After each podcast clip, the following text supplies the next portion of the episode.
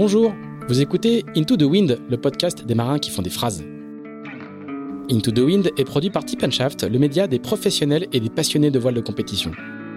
Tip Shaft, ce sont deux newsletters hebdomadaires en français et en anglais, des podcasts, des événements, des formations ainsi qu'un festival du film et un studio de production de contenu que vous pouvez retrouver sur tipenshaft.com.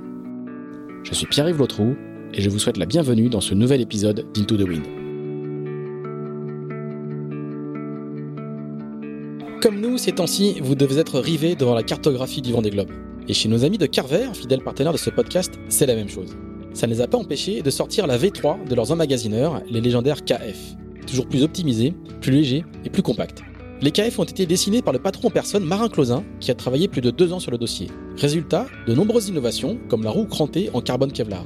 Des innovations qui ne devraient pas tarder à devenir des standards du marché, comme souvent. Testés de longs mois en Figaro 3, en classe 40 et en IMOCA, les KF sont désormais disponibles en 4 versions pour tous les marins. À découvrir sur carversystems.com, chez les revendeurs ou au showroom de Lorient-la-Base.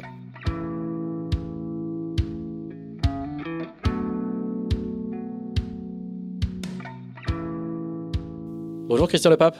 Bonjour.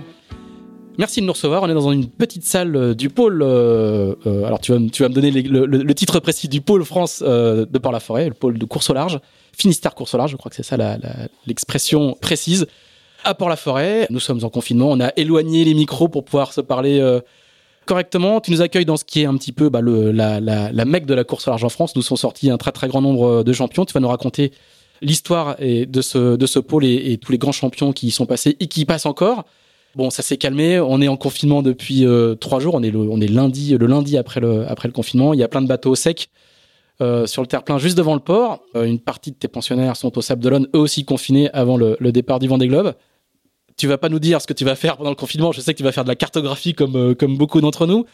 par contre, le pôle vient de clore la première partie de la sélection du Challenge Espoir. alors là aussi, il faut que je trouve le terme précis, le Challenge Espoir Bretagne, Bretagne, CMB, enfin Bretagne. filière course au large, enfin euh, filière d'excellence course au large, Bretagne CMB. Voilà, même toi t'as du mal. Bref, la sélective assez classique existe depuis longtemps maintenant euh, pour, pour euh, détecter les prochains, les prochains courants Figaro. Comment ça s'est passé? Est-ce que tu peux nous raconter un petit peu le, quel est, comment, comment s'est passé cette première phase de sélection qui a eu lieu la, la semaine dernière et qui s'est bouclée bah, pile poil pile poil à temps? Et c'est là, en fait, c'est la deuxième phase, enfin, parce qu'on recrute d'abord sur dossier. Enfin, c'est là, c'est l'ADN du pôle. Ça existe depuis 1993, euh, en fait. Puis c'est monté en puissance au fil, au fil des années, parce qu'on avait un bateau en 93. C'était un autre sponsor bancaire. C'était le Crédit Agricole. Et après, donc, on est, c'était un contrat d'un an. C'est devenu deux, je crois, avec euh, Sébastien Josse. devait être en 97, euh, je pense. Donc, il a, on a passé à deux ans de contrat. Et puis en 2010, euh, donc avec la Bretagne, la région Bretagne et le CMB, on est passé à donc deux fois deux ans de contrat. Et là, on a rajouté en 2020 une filière spécifique pour les femmes, donc euh, avec Edwildy Bonafous, qui est la première lauréate de ce challenge. Donc c'est donc dossier, donc un, des tests en équipage, donc sur l'eau, avec des, en fait tout ce qui est aussi évaluation physique, psychologique, etc. Et donc on en garde trois finalistes. Donc, par contre, là, après, c'est un classement mathématique. Euh, donc, c'est au, meilleur des, neuf régates qui sont organisées. Donc, c'est celui qui a le plus de points qui gagne. Euh, donc le jackpot parce que c'est justement un contrat comme euh, super intéressant. Donc un salaire un budget de fonctionnement conséquent un Figaro 3 une intégration pôle pour, pour en fait c'est peut être quatre fois un an. C'est-à-dire que c'est un an donc pour espoir une deuxième année espoir. Si jamais en fait en termes de résultats ça se passe bien vous passez en perf pour une année. Et si, ça se passe aussi très bien, vous avez une année supplémentaire. Donc c'est euh, c'est quand même. Euh, le, bon élève, ça peut être 4 ans, quoi. C'est 4 ans avec 300 000 euros de budget, ça fait, ça fait, vous faites le calcul. Ça vaut cher, par Ça vaut cher, ça vaut cher. Et donc là, on a la phase où, euh, une fois qu'ils ont été choisis sur dossier, là, vous avez fait la, la phase de sélection sur l'eau et il y a trois, trois jeunes marins. qui eux du coup vont s'affronter en régate pure quoi fin novembre Tout à fait. en fonction du coup des circonstances euh, ou alors c'est de la voile professionnelle, vous avez le droit d'aller sur l'eau? Oui, on, est en de toute façon là aussi, bien évidemment, on, attend la réponse des, autorités euh, sur la possibilité de, de, mettre en place cette, cette sélection finale. C'est un concours, c'est du haut niveau, c'est de la c'est de la voile pro. En fait, on est autonome aussi en, termes de d'encadrement parce qu'en en fait, il y a trois bateaux, on doit avoir cinq cinq semi-rigides d'encadrement. Ça se passe dans la baie A priori, en tout cas. Ils sont tout seuls sur les bateaux. Ouais, ils sont tout seuls. Donc, on, on pourrait, en tout cas, en tout cas sur le papier, c'est jouable. On attend. D'accord. On donne les noms des trois. Euh, oui. Des trois donc, il y, a Aristide Gasquet, il y a donc euh, Victor Le Pape et euh, Gaston Morvan. Alors, il y a deux noms qu'on connaît quand même. Le, pape et Morvan. Donc le pape, c'est les fils d'eux.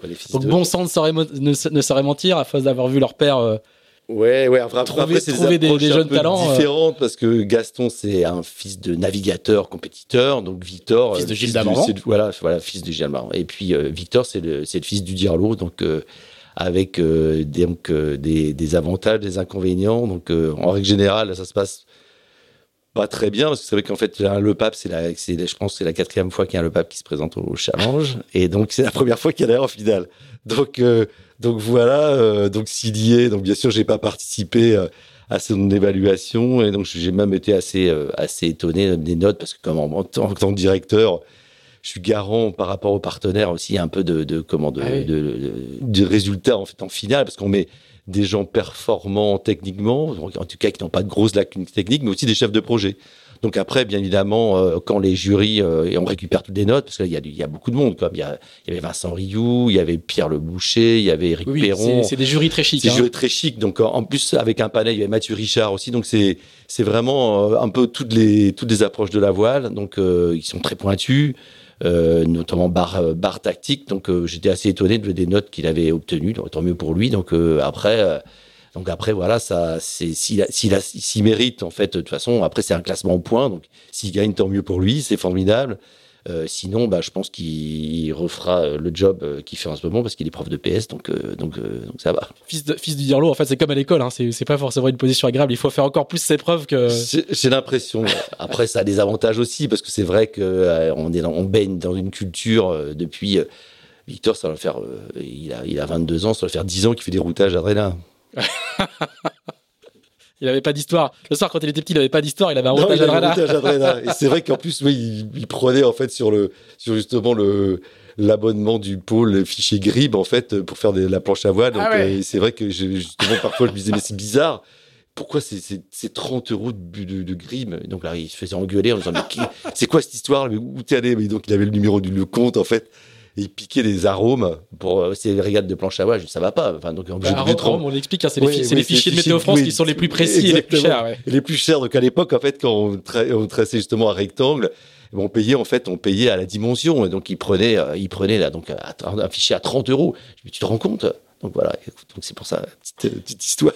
Bon, on reviendra un petit peu euh, là-dessus parce que c'est l'un de, ça, a été l'un de tes métiers qui était de détecter les, les futurs talents de, la course au large et ça a été, euh, on va, on va dire assez efficace quand on voit le, on va voir les noms des, des, gens qui sont passés dans ah, ces. C'est l'ADN du pôle en fait. Je pense que c'est, enfin, tout, tout est parti, tout part de là en fait. Hein, Alors, en grande partie. D'accord. On va, on va, on va y venir. On va faire notre notre petit flashback euh, habituel et on va essayer de parler de, de, de, tous ces sujets-là euh, en cours des routes. Il va falloir que tu nous parles un petit peu de ta vie avant le, le, avant le pôle. On va dire le pôle. Hein, ça va être, ça va être l'expression tu vas nous expliquer comment, comment aussi le pôle, c'est aussi pour la tout court, c'est aussi un lieu géographique et on va, on, va reparler de ça tout à l'heure de ce que j'ai lu en faisant ma petite enquête avant, toi, tu n'étais pas destiné à faire de la voile et de, manière aussi pointue, aussi professionnelle. Tu es breton, tu es, né dans le Finistère, mais tu pas issu d'une famille euh, où on avait la mer qui coulait dans les veines. Ah, pas du tout, non. En fait, je crois que je suis le seul voileux euh, donc, euh, de, la famille. Donc j'avais, enfin, c'est un oncle un peu qui m'a un peu initié. Il faisait de la pêche, donc il allait au Glénan, donc pendant ces moments de loisirs. Et donc, je pense que le virus, il est venu un peu de là. Mais par contre, j'étais un fouteux à la base. Donc, euh, voilà, l'odeur de l'odeur du gazon, c'est ça qui, qui, me, qui me transcendait jusqu'à 14-15 ans. Et après, en fait, ben, là aussi, on bascule dans le collège. Donc, j'avais, j'avais des potes qui étaient, euh, qui étaient très branchés voile. Et donc, bah, à 14-15 ans, euh, donc j'avais un copain, donc d'ailleurs que je vois toujours. Donc, ça fait 50 ans qu'on qu'on se connaît, on s'est rencontrés en sixième, et donc il avait un, père qui avait un Centurion 32 qui était basé à Port-la-Forêt d'ailleurs. Un beau bateau. Et donc voilà. on, est, dans les années 70, hein Ouais, c'est ça, entre 70 et 75, que j'ai eu mon bac en 75. Donc voilà, donc on est arrivé, ouais, c'est ça, 74, 73. Donc euh, en fait, on piquait le bateau la nuit. Ah. Et ouais, et on partait, on avait 14-15 ans. C'est vrai que c'était, euh, et puis on remettait au ponton le, matin. Le père ça de rien. Et on faisait aussi des entraînements d'hiver à, à Concarneau, euh, donc euh, il y avait beaucoup beaucoup de bateaux, il y avait un super niveau. Tous les tous les gens du coin faisaient ça, donc c'était là aussi, pareil, n'importe quelle condition, on naviguait, c'était c'était c'était assez engagé. Donc j'ai commencé comme ça. Et puis, puis ça a continué. Et donc euh, après, je sais, après le, la bascule, elle est venue un peu plus tard. Donc je sais pas si on peut si on rentre dans les détails, mais bah, donc, si raconter un petit peu parce que c'est pas entre entre euh, être un ado qui pique un bateau la nuit et, et, euh, et devenir un entraîneur comme toi, il y a quand même une petite marge de manœuvre. Bah après, en fait, j'ai aussi donc j'ai fait des études de droit. Enfin, j'ai commencé des études de droit. Et puis là, j'ai eu une révélation aussi. Je suis souvent une révélation en fait. je me suis dit que ma vie était justement nautique. Ma vie était nautique, donc euh, j'ai suivi un axe, enfin, éducateur en milieu marin, donc là, au désespoir de mes parents, parce que justement, ils étaient venus me voir, je pense, dans un centre de classe de mer, et puis j'ai en train de, poncer une, une carène de, de caravelle, et ils m'ont permis, mais tu vas pas passer ta vie à gratter des, coquillages sur un, sur un bateau, mais qu'est-ce que c'est que c'est, qu'est-ce que tu fais, quoi? Donc j'ai continué à faire ça parce que justement on était persuadé à l'époque que c'était justement que c'était l'avenir, qu'on allait un peu euh, comment euh, faire découvrir à des, à, des millions d'enfants euh, l'intérêt de la mer. C'est un, mouvement important, le mouvement des classes de mer. C'était oui, éducateur milieu marin. Ouais, ça, ça, ça, a été dans les années 70-80. en Bretagne, c'était quelque chose d'important. Hein. C'était très important. Il y avait une mouvance, en tout cas, comment. Plutôt de gauche, hein, qui, qui, donc qui, qui avait qui avait en fait la volonté euh, d'éduquer en fait des masses, des masses en, passant par le par le milieu marin.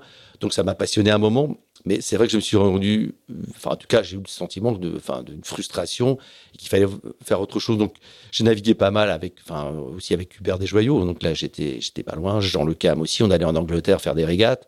Et là tu, tu les as rencontrés en faisant les entraînements d'hiver. En faisant de oui, c'était hmm. c'était ici. On était à peu près de la même génération parce que Jean a deux ans de moins que moi. Donc Hubert avait été la même année que moi. Hubert Desjoyaux, dont le, frère de Michel Desjoyaux.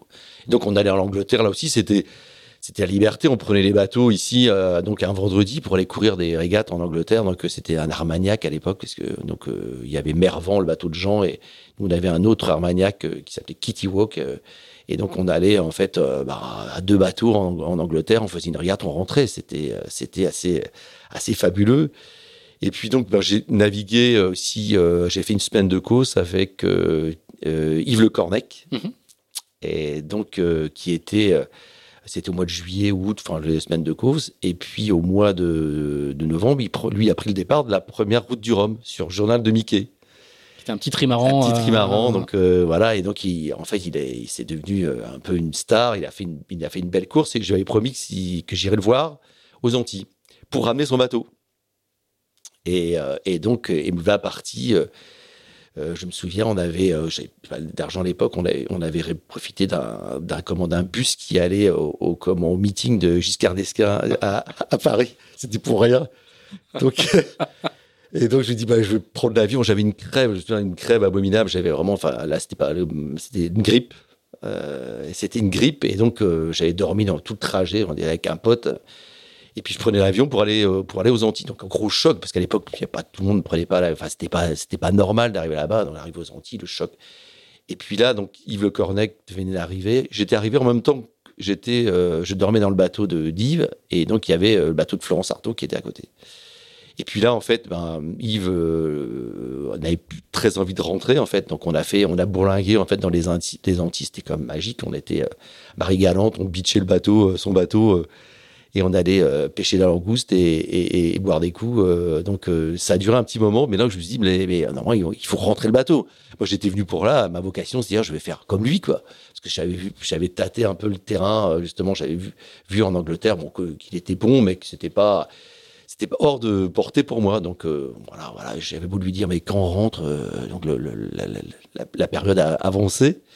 Et puis en fait, il avait, il avait pas du tout envie de rentrer. Et puis à un moment, bah, il a fallu que je me décide les deux ou trois bateaux euh, que j'avais en contact pour rentrer, en fait, sont barrés. Et puis là, je me suis retrouvé comme un crétin. Et, puis, euh, et puis j'ai repris l'avion, quoi. Et je me dis, là, c'est pas possible. Hier, j'entendais aussi le podcast avec Bilou en disant que son père l'appelait euh, Clochard, des, Clochard des mers. Je c'est pas possible, c'est un peu ça. C'est une drôle de, c'est une de, de vie, quand même. Je, je peux pas. C'est quand même particulier. Je, je je, là, j'ai abandonné un peu, enfin, pas tout à fait, parce que j'ai cherché un peu d'argent pour le Figaro, mais ça n'a pas marché. Et puis, donc, là, à l'époque aussi, euh, on faisait son service militaire. Donc, euh, j'avais déjà repoussé un peu la date. C'était, normalement, c'était 20 ans. Là, j'avais, j'allais avoir, euh, bah, je suis 20, 21. Donc, je suis parti. Donc, là aussi, avec, un député qui voulait me pistonner. Il m'avait demandé de choisir entre la Corse et, la, et Brest comme moniteur de voile. Et je me suis retrouvé à Lyon. Mauvais plan. Et le gars m'a dit, bon, t'inquiète pas, dans un mois, t'es revenu. J'en ai fait 12. 12 à Lyon. 12 à Lyon. Comme moniteur de voile, mais il y avait déjà un gars qui occupait le poste de moniteur de voile. Donc, euh, en fait, je me suis retrouvé à faire euh, tout et n'importe quoi. J'étais euh, garçon de douche, parce que j'avais un, un, mauvais surveillant de baignade. Donc, il m'a dit, mais toi, tu connais l'eau. À l'époque, c'était militaire. Tu connais l'eau? Ouais. Bah, tu vas être garçon de douche. Oh, donc, en fait, j'ouvrais les douches, je les fermais après les séances de sport. Il fallait que je sois comme à, à l'heure pour l'appel. Donc, ça... Mais par contre, la, chose qui a basculé, c'est que j'ai j'ai commencé, j'ai rencontré un gars qui, euh, qui avait déjà passé un concours de prof de PS et donc il avait déjà eu avant de rentrer à l'armée. Et puis il m'a dit mais t'es vraiment là, euh, il faut faire ça. Donc là, c'était la période de folie de, de sport aussi. On, on, partait le matin sur les quais du Rhône. Euh. C'est le moment où, où, entre des ambitions de, de coureur pro, si ça voulait dire quelque chose à cette époque-là, parce qu'on est donc on est à la première roue du Rhum, hein, ouais, vraiment. Tout à fait. C'est le moment où tu où tu, tu deviens pragmatique et tes ambitions de, de, de, de, de devenir coureur pro se, se, se calment ou se c'est ce que tu as l'air de, de raconter? Ouais, ouais. Enfin, je, je, pense que c'est. Il y avait aussi peut-être que je manque un, manque un peu de lâcher prise parce que je pense que ouais, il y a un peu des deux. Il y a ce côté, euh, il y a ce côté un peu euh, comment euh, aventurier, mais pas trop quoi. Donc il y a, il y a ce côté ouais. en fait, il y a ce côté herbe aussi. donc mes, mes grands-parents m'ont suivi, enfin la baie d'Audière, donc c'est des terriens purs, donc j'ai jamais vraiment ah oui, tu viens, voulu. Tu, pardon, ouais. tu viens du Cap Sizun, tu viens pas de. Non, non, pas non Cap Sizun, enfin oui, c'est la baie d'Audière, c'est Tréguenec ouais, en ouais. fait. C'est ça, c'est les Tréguenec, c'est justement, c'est vraiment la, c'est la terre, enfin c'est. C'est le bout Alors du non, bout. C'est Pays Bigoudin. Pour le Pays Bigoudin, excuse-moi. c'est ça, c'est la baie d'Audierne, c'est le Pays Bigoudin, c'est le bout du bout. Hein, donc, euh... Le nord de la baie d'Audierne, tout à fait. C'est hein. le, le Cap Sizun, mais après, mais en dessous, euh, je crois que c'est Pont-Croix à la frontière. Je suis pas sûr de. C'est possible. Je crois, je crois que c'est Posévette, ça, où il y a la statue. Un truc comme ça. Oui, mais Pont-Croix, c'est à l'intérieur. Ouais, Pont-Croix, c'est à l'intérieur. Les, les spécialistes. Donc, euh, donc, le, donc c'est vraiment. On connaît pas tout. C'est un peu plus au nord qu'ici. Hein. Là, on, ah est, oui, on est à Port-la-Forêt ouais. pour les. Il n'y a pas que des Bretons qui écoutent.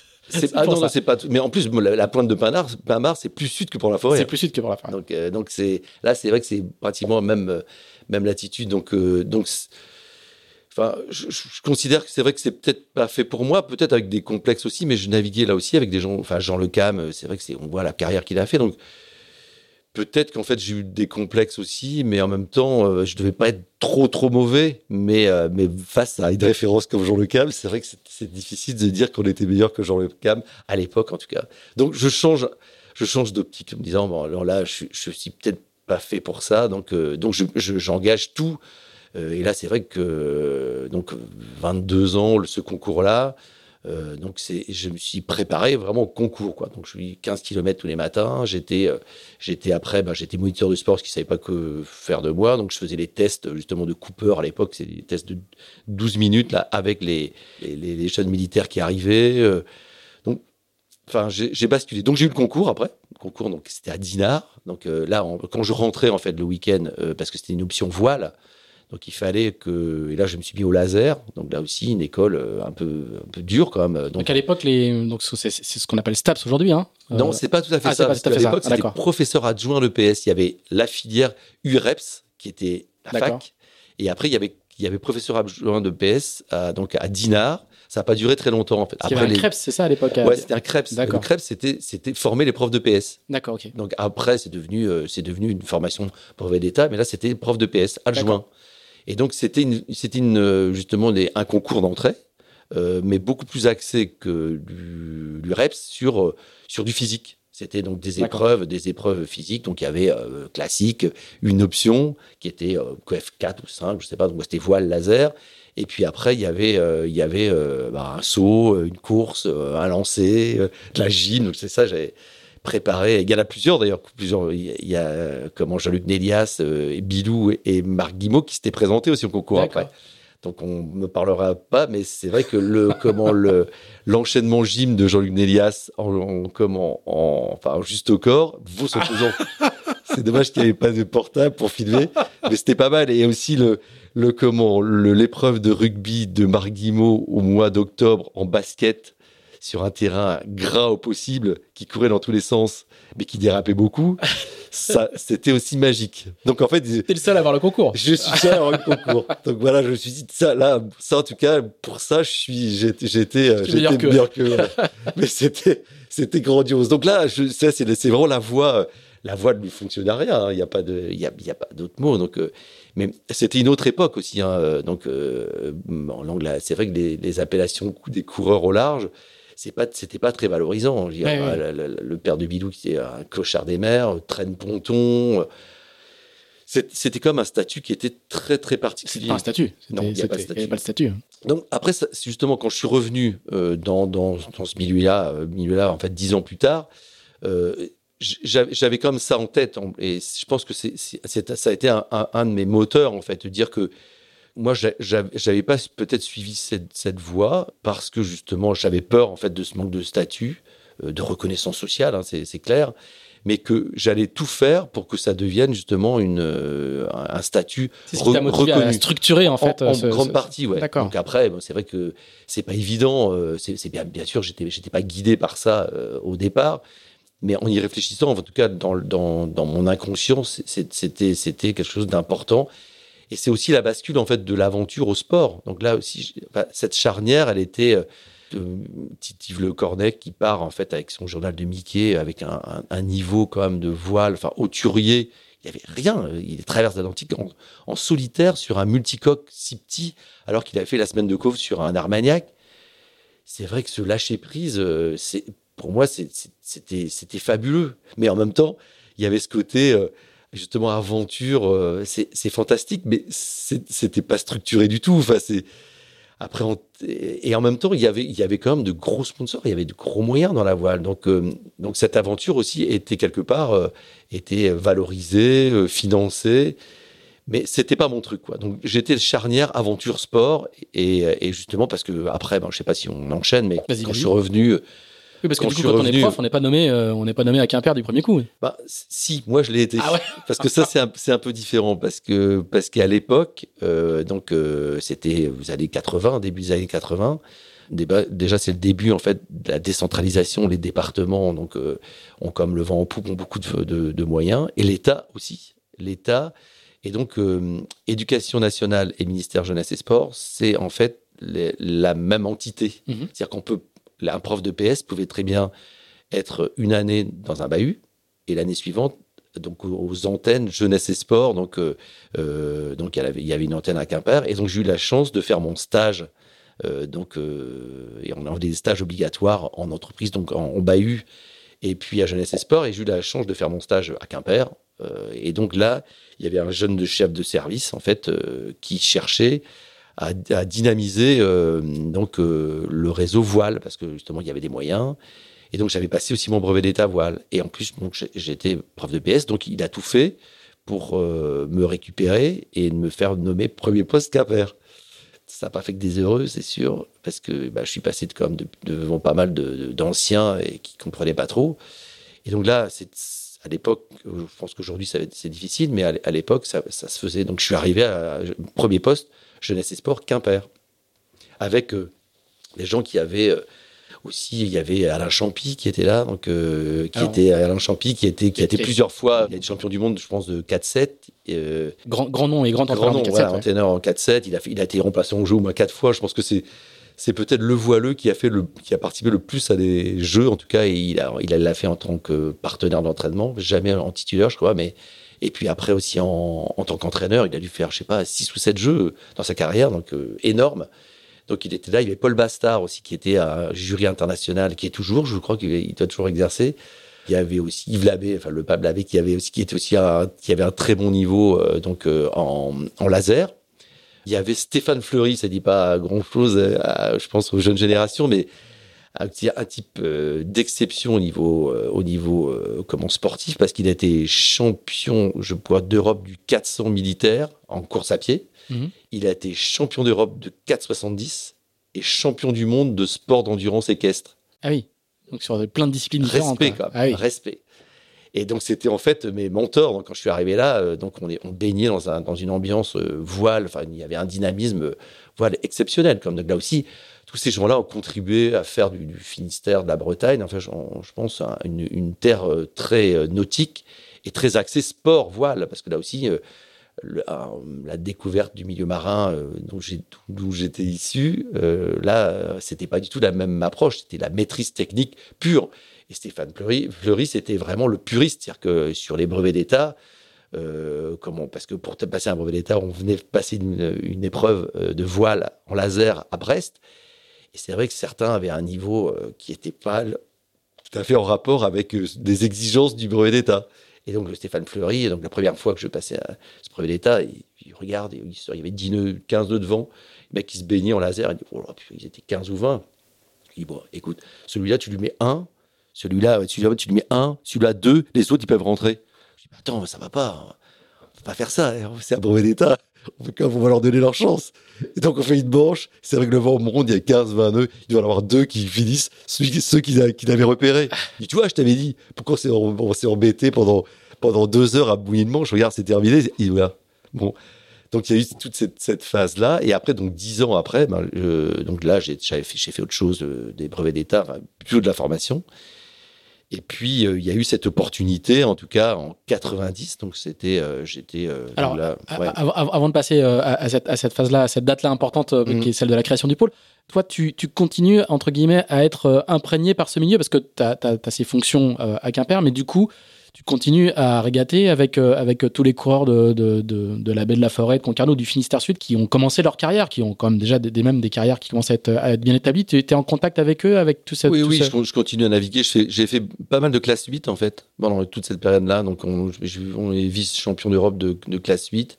Et puis il y avait aussi une star du classe 8 qui est, qui est de, de par la forêt, c'est Redon Le Bihan, mhm. qui est la voilerie Le Bihan. qu'on euh, voit, voit, juste à côté, qui est en face de nous. Donc, euh, donc avec Ronan, en fait, on a, on a écumé pas mal de, de plans d'eau. Donc euh, pareil, on a fait les championnats d'Europe qui étaient en Espagne. Il y a eu des, des, déplacements sympas. Enfin, c'était. C'était le pour, pour, les plus jeunes qui nous écoutent, c'était l'équivalent du J80 aujourd'hui, pour simplifier. Hein. Il, y avait un, il y avait un super niveau. enfin, en tout cas, le championnat de, de, de France, c'était souvent bah, à la Toussaint. Et donc, il y avait, euh, je sais pas, 70, 80 bateaux. C'était, euh, c'était magique. C'est, en plus, tous les, tous les coureurs un peu de renom, euh, qui étaient, c'était en fin de saison, donc se retrouver pour le, le national classe 8, c'était, c'était vraiment, il y avait un super niveau. Il y avait les Espagnols aussi qui étaient, qui étaient très bons. Qui étaient très un, un peu comme en J80 aujourd'hui. Ah oui, hein, il y avait, en fait, c'était, c'était très européen. Hein, donc, les Espagnols, parce que ça, il y a eu deux ou trois championnats d'Europe organisés. Donc ça, ça a duré ça a duré donc 6-7 euh, ans, je pense. donc euh, bah, j'avais arrêté le laser. Je crois que j'ai continué quelques années, mais j'ai arrêté le laser. Bon, j'avais un niveau, euh, comment, un petit niveau national, quoi. Mais bon, je crois que j'ai, je, à peu près. Et donc je faisais, je faisais un peu de tout, donc je continuais à, naviguer régulièrement, donc avec, avec dans le coin, donc ça, ça me passionnait et je faisais, enfin autre chose à, à côté. Enfin j'avais arrêté le foot aussi quand je suis arrivé ici. Donc je, je, faisais beaucoup de tennis à l'époque, beaucoup de tennis. D'accord. Et, du coup, euh, comment tu perçois toi le, le, le besoin de, de, de structurer euh, tous, tous, ces coureurs euh, qui, qui du coup s'entraînent ou pas, enfin pas beaucoup d'après ce que d'après ce que tu, je pense que d'après ce que tu viens de raconter, comment comment l'idée de, de, regrouper un peu des, des coureurs va, parce que c'est comme ça que ça a commencé dans un premier temps. Bah, là, en fait, justement, pour, pour revenir donc à la décentralisation, c'est sûr que enfin, les territoires, et c'est toujours le, le cas, donc ont, besoin aussi, je pense, d'une identité. Et, je crois que, enfin, en tout cas sportive, on en a déjà parlé. Donc, euh, le, mouvement, en tout cas finistérien breton, se structure beaucoup autour de comités départementaux. Enfin, le sport, en tout cas, c'est très moteur. Euh, donc, euh, dans sur le territoire. Et dans, en 90, enfin, ce qui change comme radicalement dans le milieu de la course au large, en tout cas du Figaro, c'est qu'on passe en fait des prototypes donc qui servait de support à la, solitaire du Figaro, donc euh, des Alf à l'époque, à, bah, à, la, première série des Figaro Beneteau, donc Beneteau 1, euh, donc un bateau monotype, qui, monotype voilà monotypie, donc euh, qui, qui voit le jour en 90, donc la, la première saison, je crois en 90, c'est mixte entre Alf et puis Figaro. Donc là, en fait, alors après, c'est toujours facile avec le, enfin, le recul de dire, euh, c'était. Là, tous tes copains font du Figaro, en fait. Hein. Et Toute la bande dont, on a parlé un petit peu au début, beaucoup d'entre eux font du Figaro. Ils font, oui, enfin, ils commencent, enfin, c'est 90, en tout cas localement, il commence à faire du, Figaro. En tout cas, il y a un engouement pour, pour bah, déjà pour la solitaire. Il y en avait déjà beaucoup. Jean avait déjà fait un Figaro. Euh, Michel, je crois pas, c'était son premier en 90. Bilou, je crois qu'il avait déjà fait un ou deux aussi. Euh, donc, euh, oh, Michel, c'est des joyaux. Hein. Des joyaux, oui. Ouais, tu... Michel des joyaux. Je vais le prénom parce que c'est des vieux copains, mais je vais préciser. Et donc, il y a Christophe Kudenek, qui est la voile réincidence de Brest, qui, était, qui, était, qui avait déjà gagné la, solitaire, donc qui était impressionnant aussi de compétences sur, sur le sur le, sur le, sur le milieu. Et, donc, je pense l'idée, en, tout cas, de regrouper des, des solitaires pour les entraîner collectivement, donc à une, course au large. Je ne sais pas exactement comment, comment ça, sûrement des discussions, donc des échanges avec, Jean Le Cam, avec euh, Michel. Et puis, ben, on dit, parce que justement le, département euh, avait, le souhait encore d'accentuer justement son, son, image voile. donc on a l'idée de créer en fait des premiers entraînements, donc monotypes, et là aussi, c'est qui donc du coup c'est toi Il y a Loïc Ponceau aussi. Donc c'est Loïc Ponceau qui est compère de, de, création du pôle, donc euh, euh, justement que, que j'ai rencontré euh, donc dans bah, dans le milieu voile parce que là justement je disais l'État l'État avait, avait, beaucoup de moyens à l'époque. On avait ce qu'on appelle en fait des mois saisonniers, c'est-à-dire que on, a, on avait donc des possibilités de, de, de, recruter en fait un encadrement donc je dis on, c'est-à-dire les cadres techniques et, et puis, euh, et puis l'administration. C'est-à-dire qu'on rémunérait avec des fonds d'État des gens qui ponctuellement intervenaient sur des opérations. Et donc Loïc était un de mes mois saisonniers, c'est-à-dire qu'il il encadrait euh, à, à l'Institut nautique de Bretagne à Concarneau. Euh, et donc, euh, parce que c'était justement, on choisissait des projets qui étaient pour nous intéressants pour la structuration euh, départementale, et donc on, les, on alimentait en, moyens financiers, et notamment ces, brevets d'État. Et puis, donc avec avec Loïc, on s'est dit ben là j'ai des mois saisonniers pour permettre d'organiser de, des entraînements monotypes. Moi je peux être ponctuellement détaché et donc on s'est dit on va, on, va créer des entraînements. donc ça s'est passé à Bénodet d'abord parce que il y a déjà tout de suite, il y a des moyens quand même. Il y a tout de suite des moyens. Parce que justement, c'est pas un regroupement de coureurs qui se disent tiens, on va faire ça, on va prendre Christian parce que... non, non, on, a, on, a toujours, enfin, cette approche euh, justement. Déjà dans l'idée, c'est ça, c'est de sortir justement un peu, un peu, un peu de l'aventure euh, olé olé et, et créer quelque chose de, enfin, scientifique, c'est un peu prétentieux, mais quelque chose de rationnel et, et de rigoureux. Et donc, euh, on, donc là aussi, il y a des, des quelque part des mesures très euh, très comment euh, très symboliques quoi. Par exemple, avant c'était euh, les briefings se faisaient au bistrot. Donc là en fait là aussi c'est symbolique et c'est je, suis très très très, très ferme là-dessus. pour moi, un, briefing ou un débriefing, c'est sérieux, c'est formel et ça se fait dans une salle qui est dédiée à ça, pas dans un bistrot autour d'un autour d'un demi. Donc c'est ça, ça, ça se fait pas. Après, c'est le début de l'approche scientifique aussi. Euh, les montres sport testeurs, tout le monde les connaît aujourd'hui. Enfin, mesures cardiaques. À l'époque, c'était embryonnaire. C'était donc. Euh, donc euh, là aussi, on, on, a tout de suite la volonté de créer quelque chose de, de, de, rationnel. Donc on, équipe déjà, donc c'était 90, hein, des coureurs. Mais alors, juste une petite question avant qu'on passe aux, choses concrètes. L'impulsion, elle vient de qui? Elle vient de toi ou elle vient des coureurs qui disent, qui, qui détectent ce besoin?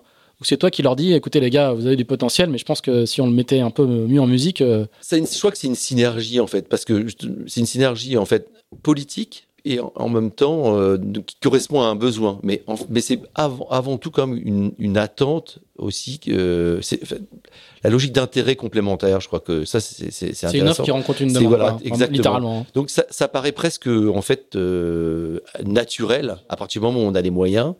Euh, de, mettre en place ce dispositif.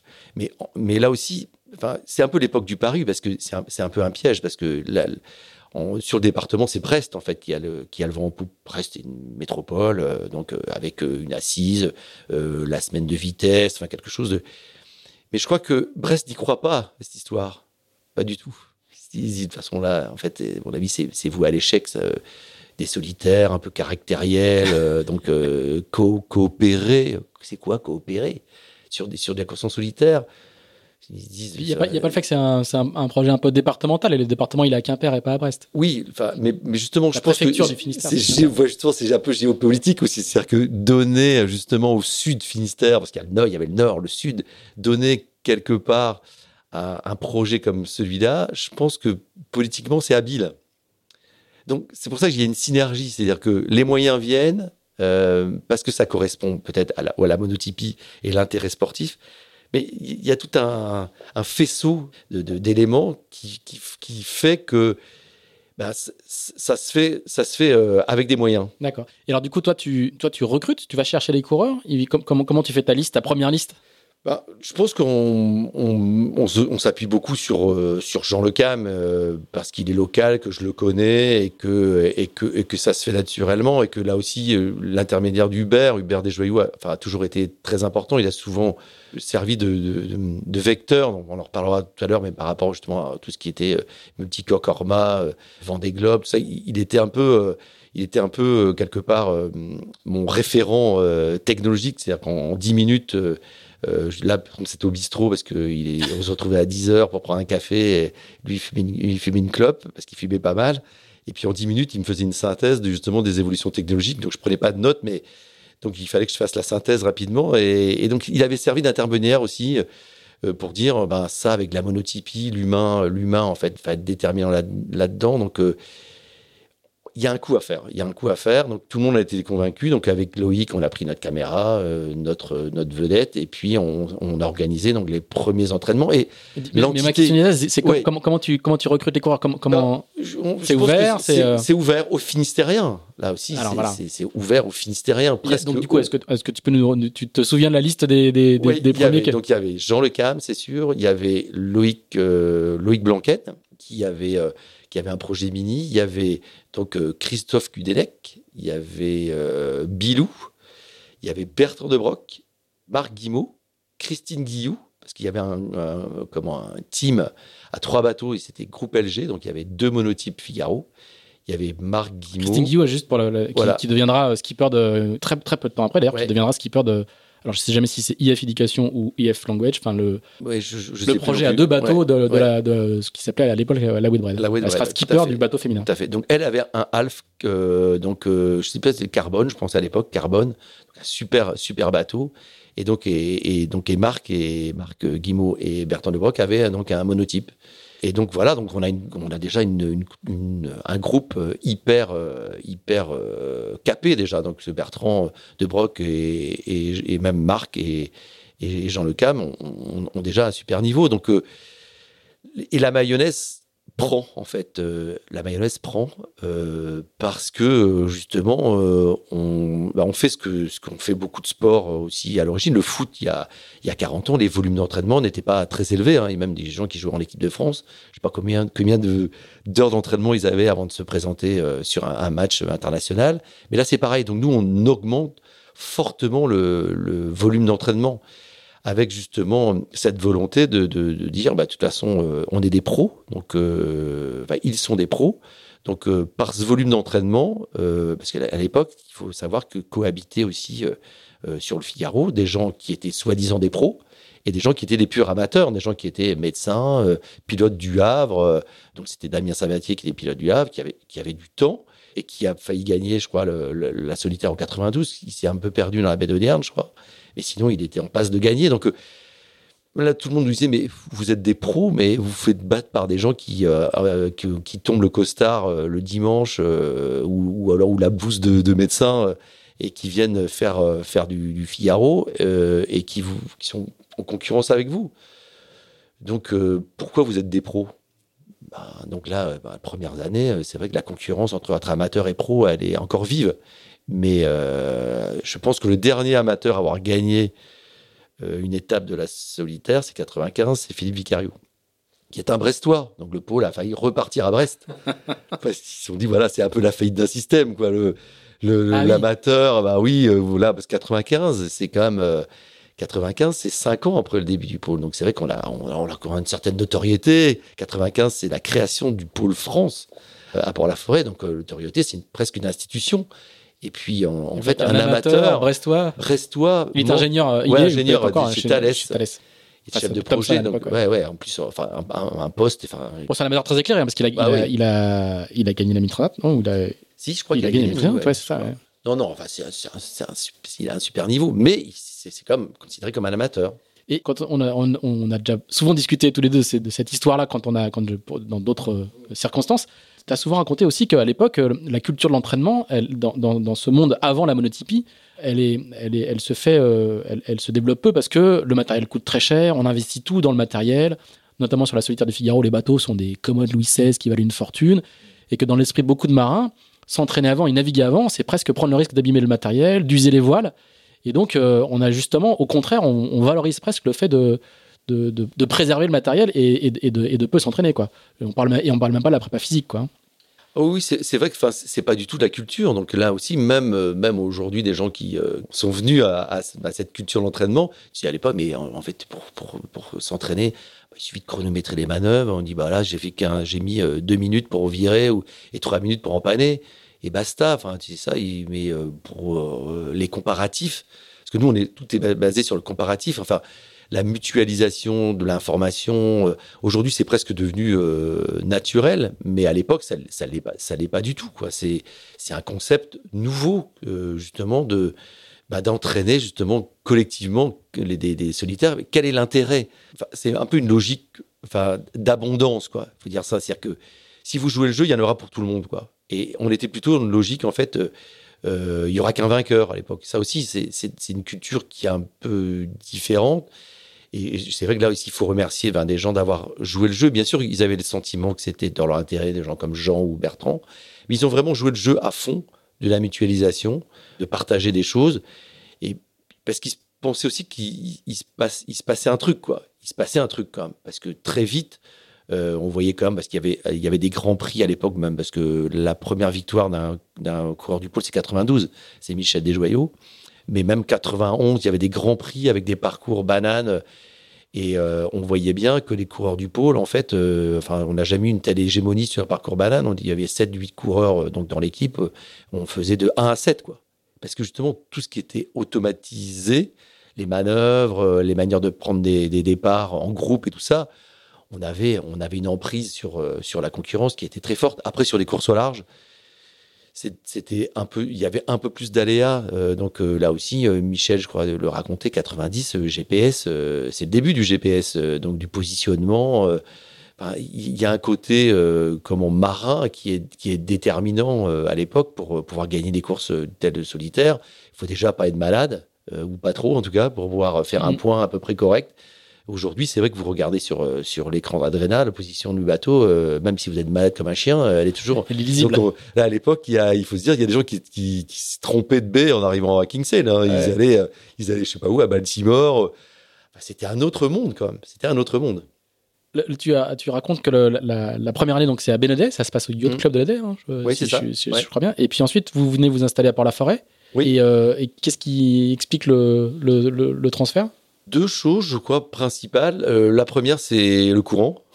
Parce pour faire des arrivées de ponton à Bénodet au courant en solitaire. beaucoup pratiqué à Sainte-Marine, euh, c'est assez sport. C'est grosse galère, donc on avait un peu peur d'abîmer les, les, bateaux et les skippers aussi. Donc, euh, donc on s'est dit là, c'est peut-être un peu chaud. Et puis après, le port de Port-la-Forêt, en tout cas, se développe. Il y a une SEM qui est donc une société d'économie mixte. Hein, qui est très dynamique avec euh, beaucoup, enfin des facettes en fait, euh, donc euh, bah, techniques de gestion de port, mais aussi un projet de communication pour faire, pour quelque part, pour vendre le, port. Donc, comme ça a plutôt bien marché en 90, enfin en tout cas les médias s'y sont intéressés à, notre à notre projet collectif. Donc tout le monde se dit que finalement peut-être que c'est un projet un peu bankable quoi. Donc donc on arrive à Port-Laf. Voilà. Et puis, bah, et ça, dure depuis parce que c'est vrai, enfin, on, on, a eu un accueil euh, fantastique ici avec euh, euh, justement le, capitaine de port à l'époque, Jean-Claude Lagnurien. C'est-à-dire que on a vraiment le sentiment d'être des privilégiés. C'est-à-dire que si on a un ennui technique, il, est 15 heures en, plein entraînement, on dit bah là il y a un petit souci, il faut sortir le bateau de l'eau. Le bateau il arrive et il est prioritaire et il était sorti immédiatement posé sur un berre. Et ça, ça a toujours été comme ça. C'est-à-dire que les coureurs ont toujours le sentiment d'être chez eux il y a ce côté familial euh, et en même temps euh, d'entreprise.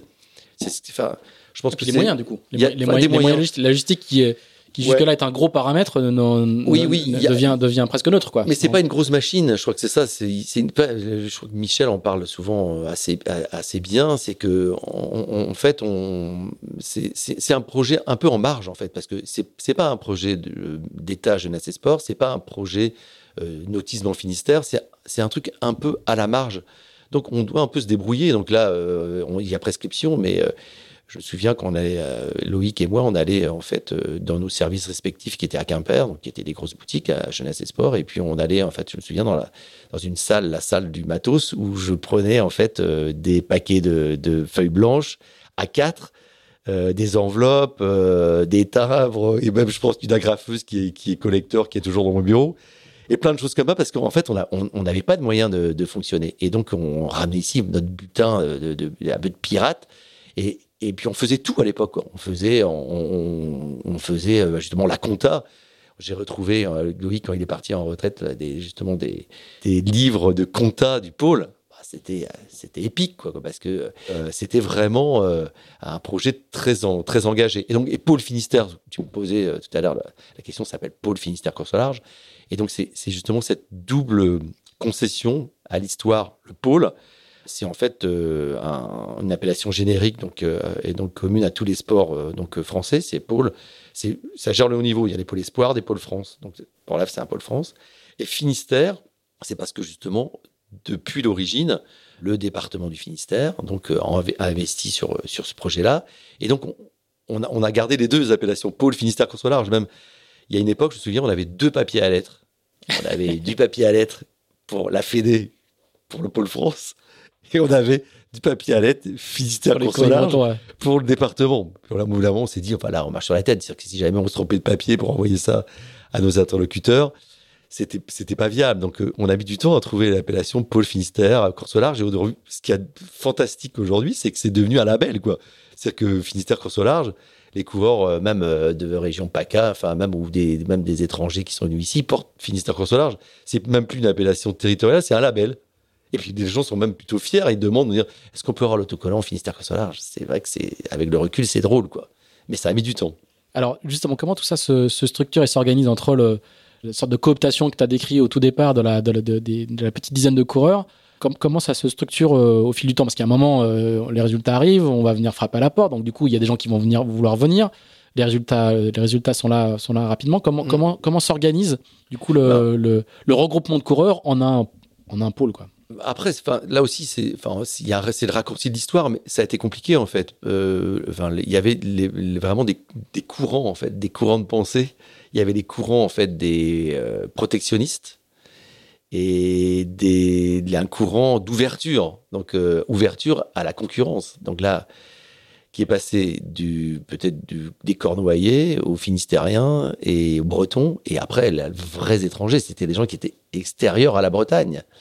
Et donc ça, il y avait, il y a eu toute une bagarre pour un moment. Après, il y a encore eu les étrangers, étrangers. les vrais étrangers, les vrais, vrais.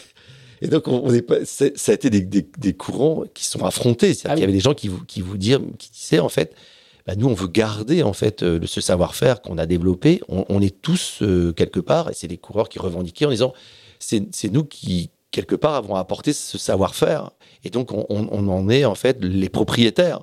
Et donc, il y a même une association de coureurs finistériens qui s'est créée, en fait, s'appelait Coureurs d'océan. Et avec euh, des représentants donc qui étaient, enfin il y avait Bertrand, je crois, Jean-Luc Nélias, il y en avait d'autres. Et c'était au, début, je rendais, je rendais compte pratiquement de mes, de quelque part de, de, de, de mes projets à cette structure qui était Coureurs d'océan.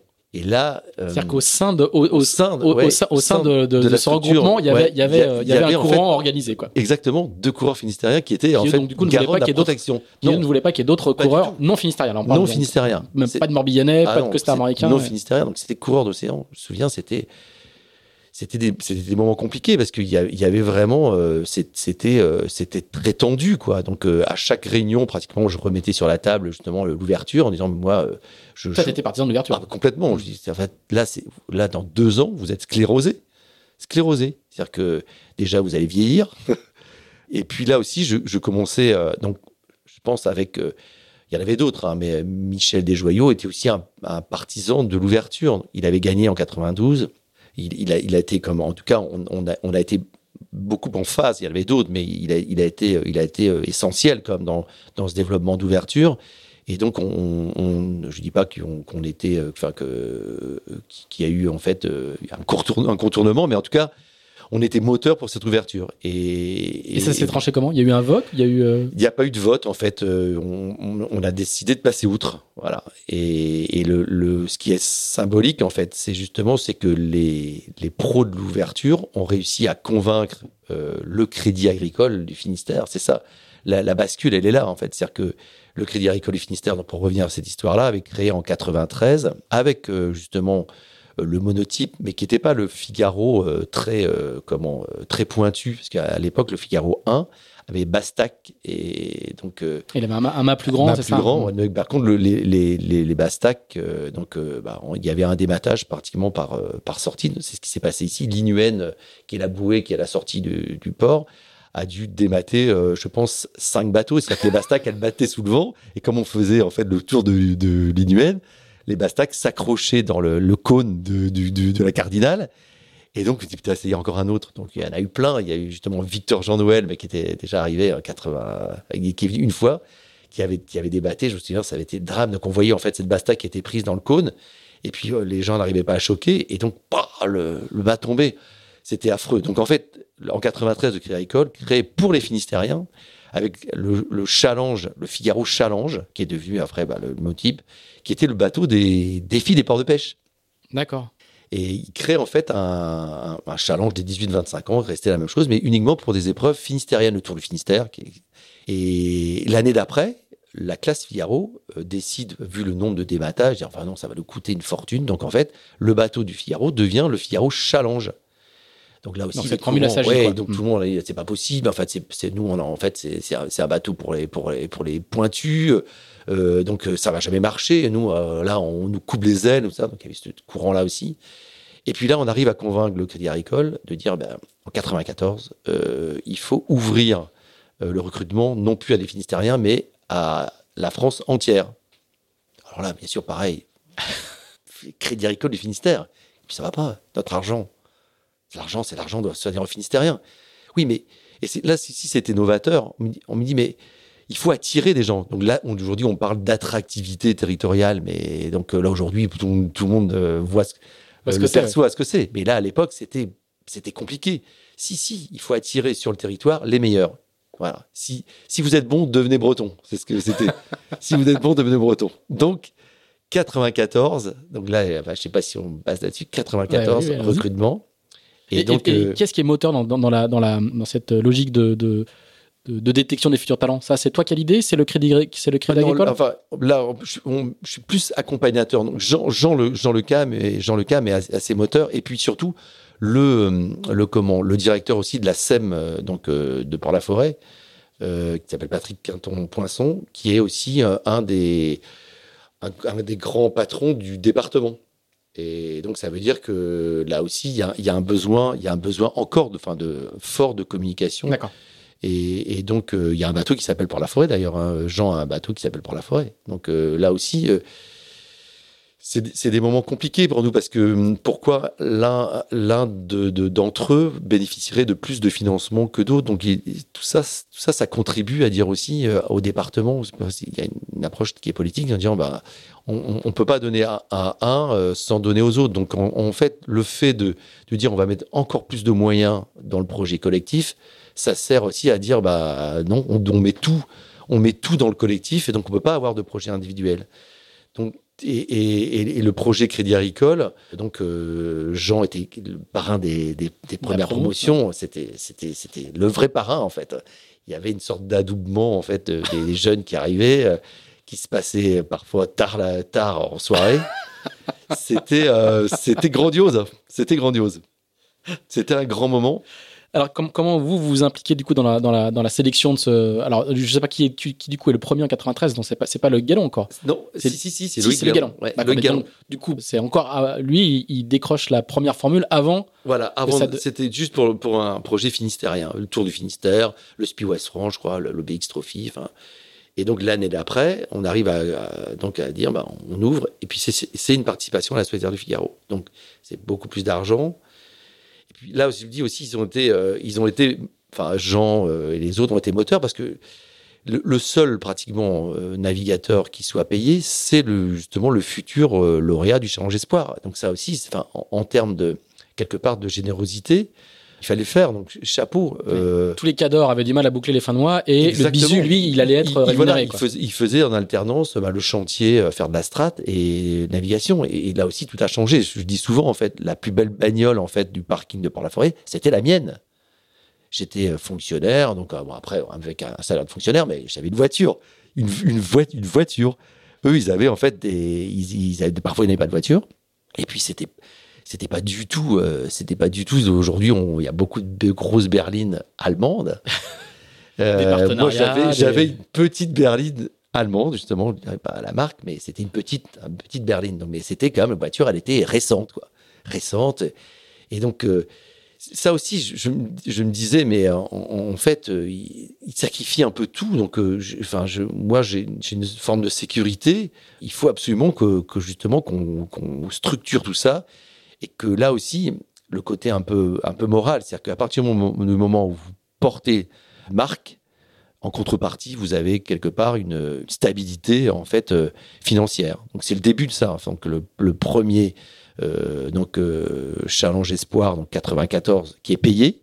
Donc justement là, on assume et c'est déjà ah, c'est arrivé même souvent dans la carrière avec des, des partenaires qui ne finançaient pas justement les salaires et là c'était notre luxe en disant ben nous, vous venez pas au pôle. J'ai appelé le partenaire en disant pas de salaire, pas de pôle. Ah oui. Ça m'est arrivé plusieurs fois. Ouais, ça m'est arrivé plusieurs fois. On ne citera pas de nom, mais, c'était. Euh, est-ce que, est que du coup, tu as réussi à ce que, à ce que le partenaire cède? Ils disent bah oui, je donne un salaire. oui, je crois, ouais, à l'époque. Mais après, je crois qu'ils ont arrêté l'année suivante. mais c'était. c'était euh, c'était euh, pour moi c'était essentiel enfin je voyais pas je, je, pouvais pas accepter en fait justement qu'une marque puisse euh, justement euh, vivre quelque part et, euh, vivre et, afficher son, son, message publicitaire mm. sans qu'il y ait des contreparties en fait de, bah, justement salariales. Donc voilà, c'est parti de là. Et donc en 94, donc arrive donc un, quelqu'un qui en plus, enfin non seulement n'est pas n'est pas breton mais est, marseillais. Donc c'est Franck Gamas. Alors ça c'est l'une des étapes majeures du pôle dans, dans, dans la légende entre guillemets de du pôle. On, passons un peu de temps sur cet épisode. Moi, je le, connais bien, mais passons un peu de temps parce qu'il est, il est, il est assez, euh, il est assez édifiant à, à, plein d'égards.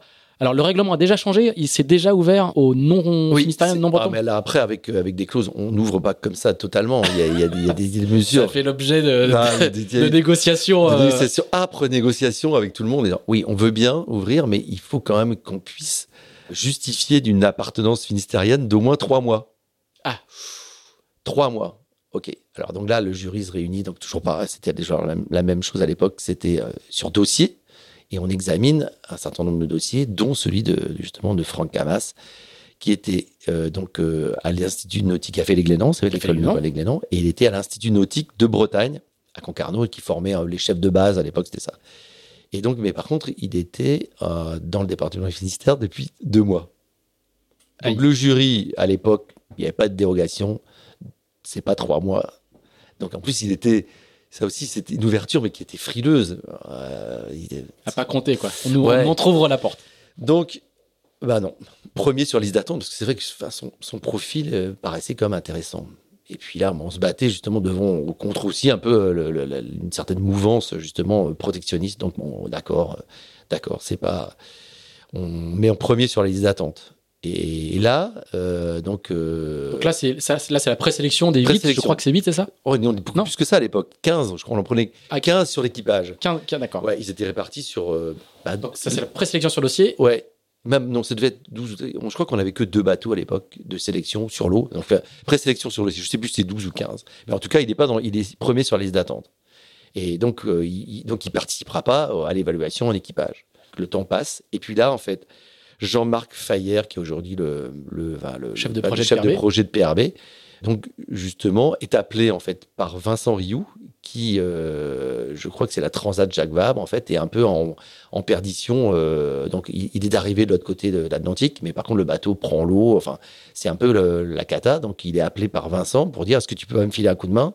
Parce que là, ça va pas le faire. Donc, on, est au, milieu de l'hiver 93. Je crois que c'est ça? à peu près, ouais. Et donc euh, Jean-Marc euh, dit bah oui, de toute façon c'est prioritaire. Mon pote est un peu dans la mouise, j'y vais. Donc euh, il dit moi je me désiste. Premier sur la liste d'attente, Franck Hamas. Et voilà. Et donc arrivent les sélections. Franck Hamas participe aux sélections donc en équipage sur l'eau et là, en fait. Donc il est totalement inconnu de vos services, comme on dit dans l'expression, selon l'expression consacrée. Oui, personne l'a jamais vu. Hein. Personne l'a jamais vu. En plus, là, c'est pas du tout. Aujourd'hui, en fait, on a, on a une, quelque part une, transversalité, une visibilité en fait du haut niveau qui est beaucoup plus fine. Les gens, ils ont fait Optimist 4.20, 4.7, euh, donc euh, bah, euh, Open 5.7, voilà, J, un peu de, un tout petit peu de course au large, et puis ils arrivent là, donc en fait tout le monde les, ah, tout le monde les connaît en fait. Là, Franck Hamas, il vient de vraiment de nulle part. Hmm. Personne ne le connaît. Donc, en fait, bien évidemment, il n'est pas du tout donné comme favori. Enfin, euh, les gens avaient, déjà commencé à se partager. Il y avait le Ewen Leclerc, je crois, le. Il y a du très très beau linge sur, les bateaux. Il y avait, euh, il y avait, je pense que Vincent était là. Non, pas Vincent, pas cette année. Manon, il était au l'autre côté. il y Ronan Lucas. Ronan Lucas, ouais. Qui est le team manager de Banque Populaire aujourd'hui. Ewen Leclerc, qui est le bot captain de Charal. C'est ça, c'est ça. Oui, oui, il y a du niveau. Et donc, euh, il arrive, et puis on commence euh, les, les, évaluations en équipage. Donc là aussi, c'est la même chose qu'aujourd'hui.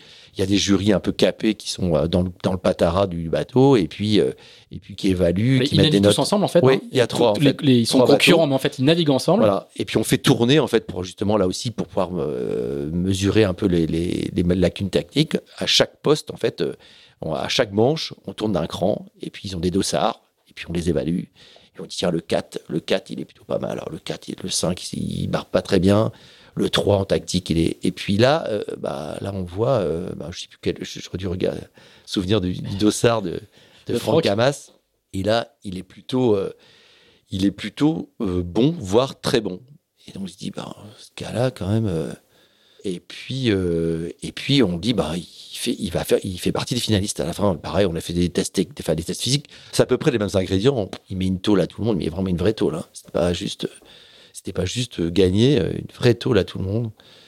Aux entretiens, le mec, il est clair, euh, un peu froid, mais euh, structuré, organisé. Son CV, en plus, c'est un gars conservatoire, donc violon, piano, comme on reçu à l'ENAC. Mais il décide de faire l'INB.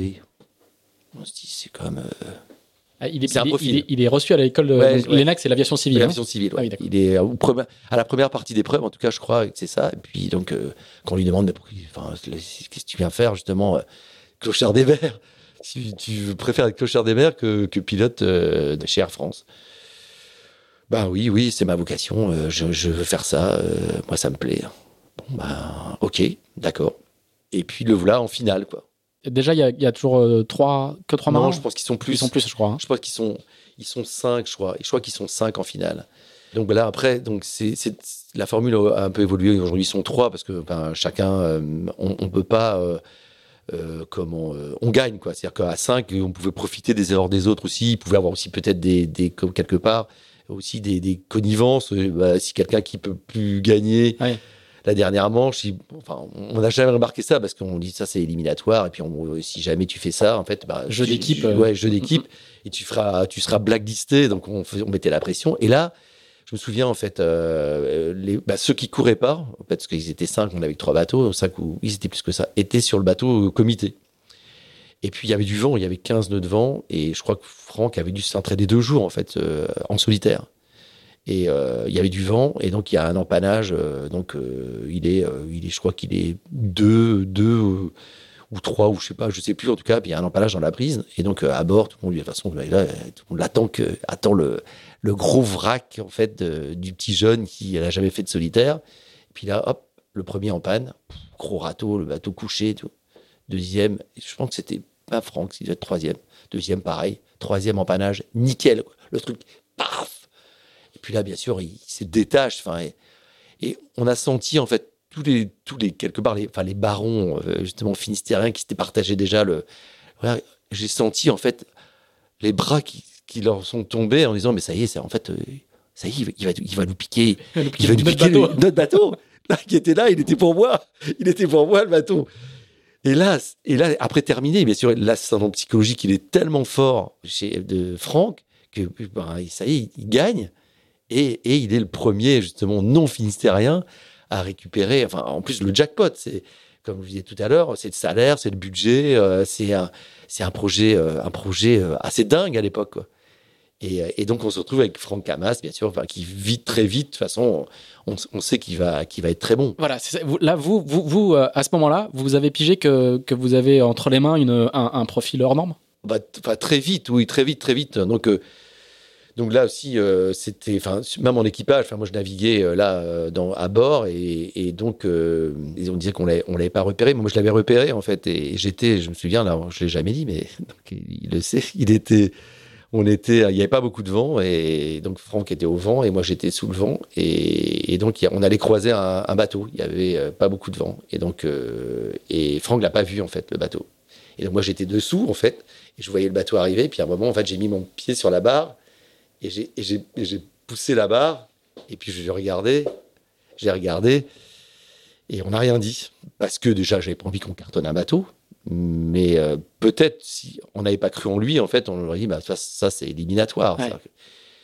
Mais c'est- pouvait pas. Il avait une capacité, enfin, euh, hors du commun, quoi, de déplacement tu, surtout. tu, tu lui sauves la mise en gros sur une, sur- pendant, pendant, une- pendant la section. Ouais, enfin voilà, il y a, il y, a, il y a prescription. Il y a hein, prescription. prescription. Mais c'est justement pour dire que en fait, euh, Franck Hamas, on l'a, on l'a, on l'a, enfin en tout cas, on l'a tout de suite repéré et, et, et on quelque part aussi, on, on souhaitait sa, sa- même sa victoire en finale parce que oui, il avait une animalité en, en- sur le déplacement sur le pont. C'est souvent c'est, c'est, un- peu ça hein, qui, euh, qui aussi qui, qui permet de, repérer les bons, c'est le déplacement sur le pont une sorte, un animal, euh, et puis en même temps une, capacité à gérer l'information euh, comment d'une manière euh, hyper rationnelle.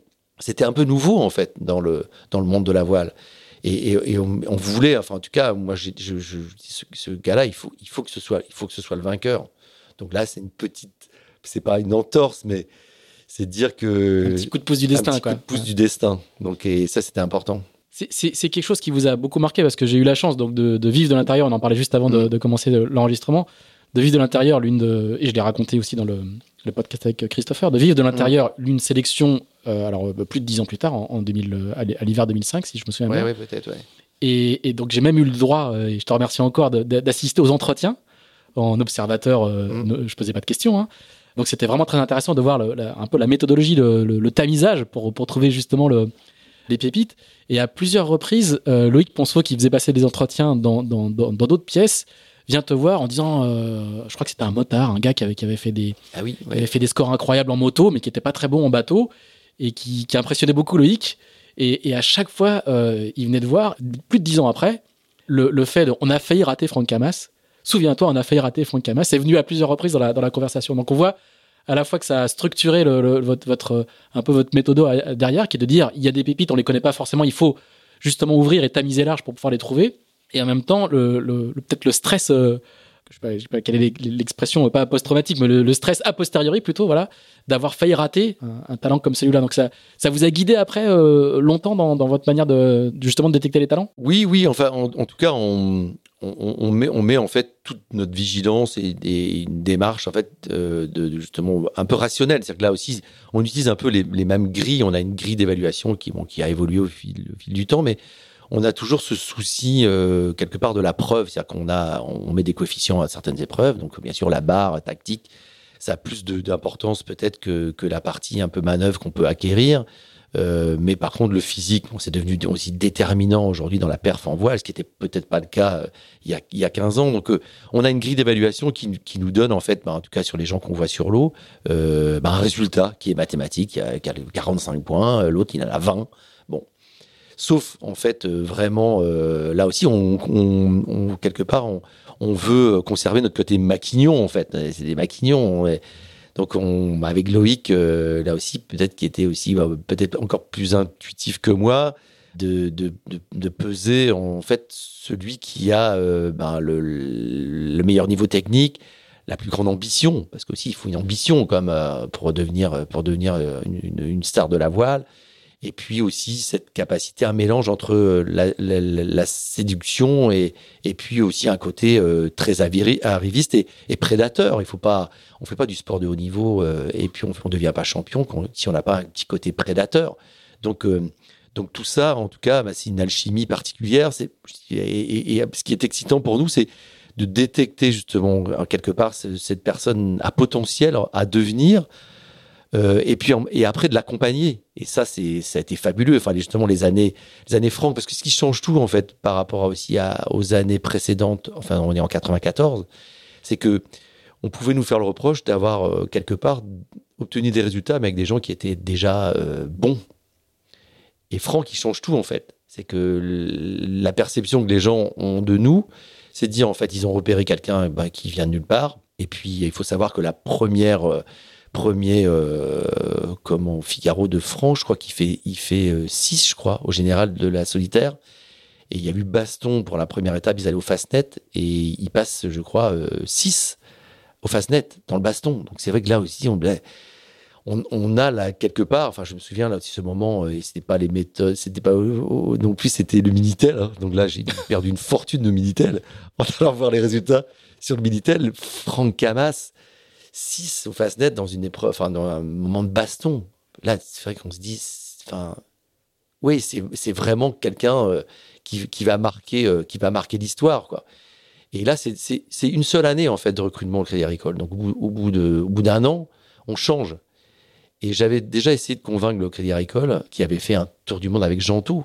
J'avais plusieurs, avec Gentou. Donc je dis, mais là, il faut pas le rater, en fait, lui. Il faut pas le laisser, il faut pas le laisser partir. Il faut absolument que, euh, au niveau national, euh, il faut que vous, vous trouviez des, financements pour lui offrir autre chose que, le Figaro, mais, ou même de gagner la solitaire, mais il faut trouver des moyens. Et puis le Crédit Agricole a dit ben non, j'avais peut-être pas été assez convaincant, j'étais pas assez crédible euh, à l'époque pour, je pense, convaincre un sponsor de dire euh, miser, miser sur lui, c'est c'est l'avenir. Donc euh, Franck passe sur autre chose et gagne la solitaire. Pardon, deux ans plus tard, c'est ça? Il gagne en 97. Je crois que c'est ça, oui. Et, surtout, en fait, il enchaîne les formules de promotion, du coup. Il arrive, il fait il, Elf. Il, fait Elf. Il, gagne pas avec Elf, il gagne avec, Athéna Assurance. Donc à 5 et Portrieux. Puis là, enfin, c'est aussi un moment euh, magique. Enfin, cette arrivée, euh, ben, quelque part, valide un peu plus, en tout cas, euh, le, savoir-faire du pôle. C'est, Michel, en 92, ça avait été quelque chose de fort, de très fort, mais, quelque part, c'était plus émotionnel, c'était moins comment pro et, et, rationnel avec Franck. Franck, c'est bien sûr, il y a de l'émotion, mais c'est la réussite d'un système, d'une structuration, d'une démarche. et puis en plus, vous l'avez pris, pris au berceau. Voilà. Et, donc là, il n'y a pas de. Et ça, enfin, ça continue, on y reviendra peut-être, mais avec euh, justement des consécrations comme avec François, qui a aussi Gabard. Qui Alors, on, va, juste, on, va, y revenir, hein, mais euh, ce que je veux dire, c'est que euh, Franck Camas, en fait, ça n'est que le début d'une longue série, parce que dedans, je vais pas tous les dire, mais dedans, il y a Yann mm. qui va gagner plusieurs fois la solitaire du Figaro, entre autres. Il y a bien sûr Sébastien Josse, il y a Armel Lecléache, plus récemment, donc il y a François Gabard, on va, on va revenir sur les circonstances de, de, sa détection, euh, et Sébastien Simon. Il y a beaucoup de, beaucoup de ces gens-là qui sont au départ du Vendée Globe dans, dans, dans quelques jours. Est-ce que par exemple, quand euh, tu vois Armel Lecléache qui vient, il y a déjà son frère qui est, qui est passé juste avant, mmh. est-ce que quand il y a Armel Lecléache, tu as la même sensation qu'avec Franck Camas? Peut-être pas, pas, pas tout à fait, parce que parce que en fait, il, est bah déjà il est finistérien, on le connaît un peu. Il est passé par le pôle de Brest, il a fait du 4-20 c'est pas la, c'est plus tard déjà. C'est pas la, c'est pas la même, c'est pas la même révélation. C'est en 2000. Hein. Ouais, c'est pas la même révélation au, début en tout cas. Et après, après, euh, je crois qu'il nous, il nous bluffe euh, par son travail en fait. Donc euh, il a, il a une capacité de travail, Armel, et, puis une détermination, bien sûr un peu comme Franck, mais qui est aussi hors du commun. Donc c'est ça qui nous bluffe aussi, c'est cette capacité à, travailler et à faire les bons choix. Enfin c'est c'est un gars du Trégor aussi. C'est proche des Bigoudins. Il, là, il, enfin, il y, a, y, a, des priorités en fait. Il a la capacité à gérer les priorités, ce qui est une force du, solitaire, hein, comme ça aussi, euh, dans un, environnement très euh, aléatoire, très instable. Savoir en fait quelle est la priorité d'aller d'aller bouffer, d'aller dormir ou d'aller barrer. C'est comme une force énorme de pas perdre la tête dans des moments comme ça. Il a ça en fait il a ça, Armel. Donc, euh, donc ça aussi, c'est, il a, il a ça commun avec tous les grands champions. Donc tu te dis, quand tu le vois passer chez toi, tu te dis tout de suite, lui, il va faire une carrière, lui, il nous ramènera un, un, un Vendée Globe Quand on voit les, les quand, premiers. tu vois, quand tu vois Armel en, en, en 2000, il y a, pas de- il y a, y a- y a moins de surprises, mais tu te dis, euh, en termes de potentiel, tu, tu, Oui, tu enfin, vois, tu vois le potentiel Oui, oui, oui, en- oui, on- mais euh, on- bien sûr qu'on voit le potentiel quand ils s'entraînent. Enfin, on voit tout de suite. De toute façon, on, on voit les gens qui, euh, dès les premiers entraînements, sont, sont dans le coup. Après, il y a toujours un décalage. en fait, il y a quelqu'un comme Jérémy Bayou, on en parlait. il a fait le challenge espoir, il il l'a pas gagné. Yann l'a gagné, mais le, le devenir peut être assez long en fait pour euh, pour certains coureurs. Donc euh, Jérémy euh, Bayou à l'entraînement, en fait, il, il a pendant plusieurs années, il a dominé les entraînements, comme Yann d'ailleurs. Et ils ont mis, euh, enfin, je, je sais plus quel, combien d'années, comme Jean Le Cam aussi. Combien d'années Yann Elias, en fait, il fait le. Il gagne en 97 le, le- la, la sélective Ouais, euh, et il remporte son premier Figaro en 2012. ouais c'est ça. Donc il y a du travail. Il y a beaucoup de travail, donc euh, il a gagné beaucoup de, beaucoup de, de- de- d'étapes, mais pas, pas le général. Euh, c'est euh, donc euh, donc justement il y a, y a ce justement ce, ce passage à l'acte, ce décalage entre entraînement et, et compétition. Là aussi, c'est enfin il y a, y a un gros travail de bah, de mental euh, qu'on qu'on a opéré avec euh, avec tous ces coureurs là, mais certains, enfin le déclip il est rapide. Franck euh, ou Mich, en fait, bah, troisième, troisième participation, euh, victoire. C'est ça, ils font 4-3, euh, 4-3-1 euh, ou 6-4-1. Euh, donc ça, enfin, ça paraît simple, quoi. Ça paraît simple. Euh, avec d'autres, c'est plus compliqué. Mais par contre, on sait aussi qu'ils ont un potentiel énorme, quoi. C'est le cas de Yann, c'est le cas de Jérémy. Il y en a plein qui ont, euh, qui ont des potentiels comme ça. Après, tout a changé aussi. Aujourd- Aujourd'hui, on, a des personnalités et, des, comment, des maturités, à mon avis, beaucoup plus précoces. On voit, ben, là, le dernier Tom Laperche. Tom, euh, donc, il a, euh, là, il fait partie aussi des gens qui, euh, qui dans, sur le monotype, on, sont dans les meilleurs. Il fait, bah, il gagne une étape, il fait deux à, à ses premières participations. Là aussi, ça, va vite, quoi. Donc, mais par contre, c'est des personnalités déjà, enfin des, des, profils plus aboutis. Ils sont, il est ingénieur, euh, 22, 21, 22 ans, ingénieur. il a maîtrise en même temps justement une carrière un peu de haut niveau euh, dériveur et puis en même temps des études supérieures. On en a beaucoup comme ça. Ça, ça a vraiment changé. Le- le- notamment cette partie-là de, de cette sélective, elle existe depuis maintenant. euh, du coup, on est à 93, on est à 20, euh, 27 ans. 27 ans. Mm. Donc, c'est, en fait, c'est, devenu un concours en soi. Je veux dire, les marins se préparent, ils louent des Figaro, euh, quelquefois ils louent des coachs pour, pour se préparer. Au, c'est, devenu un concours, puisqu'on sait que une fois qu'on est rentré là-dedans, c'est comme un accélérateur de carrière et, de dévoilement de potentiel euh, assez élevé. Totalement, c'est vrai que c'est un, concours. Un concours, donc euh, il y, a une- logique, il y a une méthodologie de concours, il y a une stratégie de concours. Euh, c'est vrai que là, on remarque aussi que, la première fois qu'on s'y présente, en fait, ben, on passe pas. Il y a, parce que, parce que juste, comme, beaucoup de concours, même si on est brillant, euh, ben, il y a, une, stratégie, une méthode qui permet ben, de se valoriser. Euh, Si jamais on n'a pas, pas en tête cette stratégie, euh, c'est compliqué de, briller. Mais pour nous, en tout cas, on est conscient de ça. Mais on considère aussi que, répondre à des attentes comme ça, c'est une forme euh, quelque part d'intelligence qui convient aussi, euh, qui convient aujourd'hui. Voilà. Pré-professionnalisme, qui convient justement à, ce- à ce besoin de structuration parce que là aussi les sponsors, vu les, les millions investis sur un sur un coureur, ont besoin de cette stabilité et cette euh, aussi de cette capacité euh, justement euh, des lauréats à, à, combien- à bien identifier ce qu'on attend d'eux.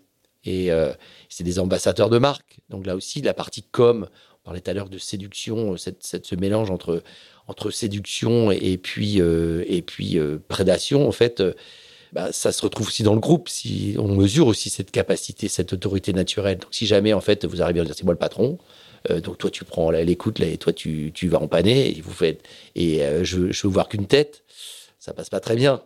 Donc on ressent ça en fait cette autorité en même temps technique et de leadership quoi comment comment justement on se positionne dans une logique de concours alors que nous on est évalué pour montrer qu'on est euh, quelque part meilleur que l'autre sans l'écraser c'est cette subtilité c'est devenu important en fait euh, donc c'est euh, en tout cas une qualité indispensable pour réussir au plus haut niveau aujourd'hui en voile Jeanne Grégoire, qu'on a, dont on a fait un épisode de podcast sur un été de figariste il y a deux ans, racontait bien comment tu lui avais expliqué que tout faisait sens dans l'observation. Mm.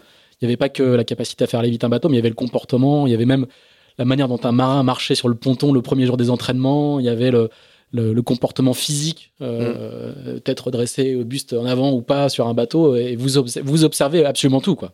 Bah, en fait, le langage corporel quand on fait du, quand on fait du sport, il, est, parlant en fait dans tous les sports. Je pense que là aussi, euh, que ce soit footeux, parce que c'est mes premiers amours, je pense qu'il y a euh, sur, sur justement sur, sur le bord du terrain euh, des, des maquignons un peu comme nous qui, qui observent en fait des joueurs. Qui recruteurs, voilà, des recruteurs.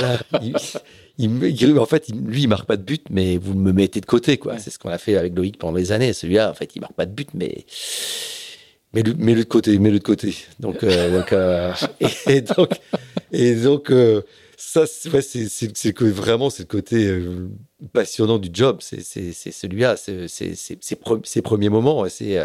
Et, après, bah, ça, crée aussi une relation parce qu'on voit bien en fait, c'est une alchimie particulière, mais pour, pour aussi entraîner au vent des globes ou, ou, la grande époque Corma avec Franck pour entraîner euh, avec, ces machines-là sur, euh, sur, bah, sur du solitaire ou sur des parcours en équipage.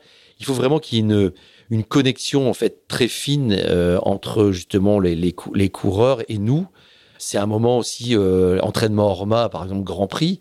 C'est un des moments les plus magiques en fait d'un entraîneur parce que on l'a remarqué justement avec avec d'autres navigateurs qui venaient faire une pige parce qu'on les avait invités sur sur un entraînement Orma.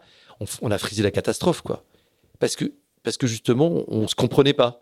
Nous, on pensait que c'était simple et que on n'a pas, on pas besoin avec des gens avec qui on a bossé en Figaro pendant des années, on n'a pas besoin de revenir sur des fondamentaux justement de consignes où, en fait, on sait l'un et l'autre ce qu'on veut faire et comment on veut le faire. Après, il y a des consignes, bien évidemment. Euh, il n'y a pas que, y a pas que euh, le langage corporel, mais on, sait la manière dont, ça va fonctionner. On est en confiance, quoi. Et euh, quand ça va très vite, comme les Orma, euh, le moindre le moindre écart, la moindre en fait mauvaise perception de consigne, ça peut ça, c'est chaud, chaud hmm. très chaud.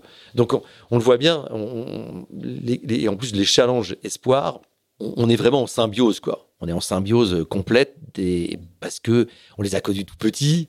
Voilà, ils, n'étaient rien. Et donc du coup, c'est vrai que ça, ça donne aussi une, une franchise euh, parce que mine, mine de rien, au, fil du temps, quand ils deviennent des stars, ils sont, ils sont quelque part dans un environnement qui les protège beaucoup. C'est-à-dire que déjà, ils sont chefs d'entreprise. Donc les gens qui, avec qui ils sont en proximité, bah, ils les payent. Donc euh, quelqu'un qui, peut leur dire, voilà, en fait, euh, bah, navigué comme une chèvre, ou, euh, ou en fait, euh, t'es à côté de la plaque il n'y en a pas beaucoup qui peuvent leur dire ça. Nous, déjà, vous avez cette liberté-là. On a cette liberté. À la fois la proximité, la proximité et la liberté. Et, donc là aussi, c'est important, moi aussi, en termes de, de, de quelque part de neutralité. Euh, en tant que fonctionnaire, je n'ai jamais dépendu euh, en fait de, leur de leur euh, efficacité. C'est-à-dire que d'ailleurs, peut-être que j'aurais dû d'ailleurs demander, enfin, les primes de course, c'est on n'a pas de primes de course. Euh, là aussi, les entraîneurs voient l'Olympique quand ils gagnent quelque chose, euh, ils ont des primes de course. Nous, comme et moi, comme j'ai toujours refusé de, aussi d'appartenir totalement au système fédéral, euh, mais garder un poste, mon poste c'est toujours à Quimper, il est toujours à DDCS de Quimper. Tu ne pas de rendre la graffeuse Non, il est donc j'ai cette indépendance en fait euh, et que j'ai toujours que j'ai toujours revendiqué et je partirai en retraite euh, avec justement toujours cette indépendance euh, donc qui, qui, crée des problèmes bien évidemment et en termes de carrière c'est peut-être moins valorisant mais en tout cas c'est une liberté que j'ai appréciée. Alors est-ce que tu as dit récemment à François Gabard qui naviguait comme une chèvre? Est-ce que tu as eu cette liberté là Est-ce que tu as eu l'occasion de lui dire? Euh, dans l'immédiat Si, si, si, si. Enfin, pas, pas, de, pas d'une manière si franche.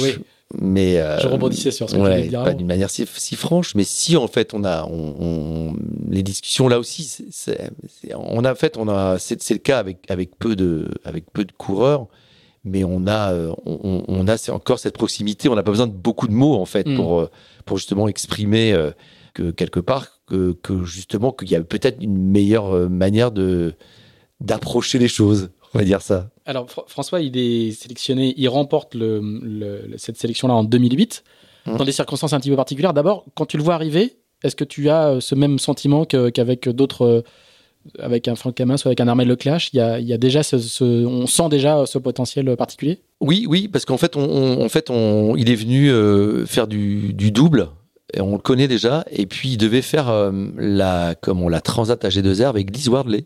D'accord. Et là aussi, donc on le connaît un peu, et il nous plaît bien. Enfin, c'est vrai qu'il nous plaît bien. Donc, euh, on trouve que bah, qu'il a justement toutes les qualités euh, techniques. Et là aussi, c'est quelqu'un qui, euh, qui, quelque part, dégage quelque chose. Aucun doute.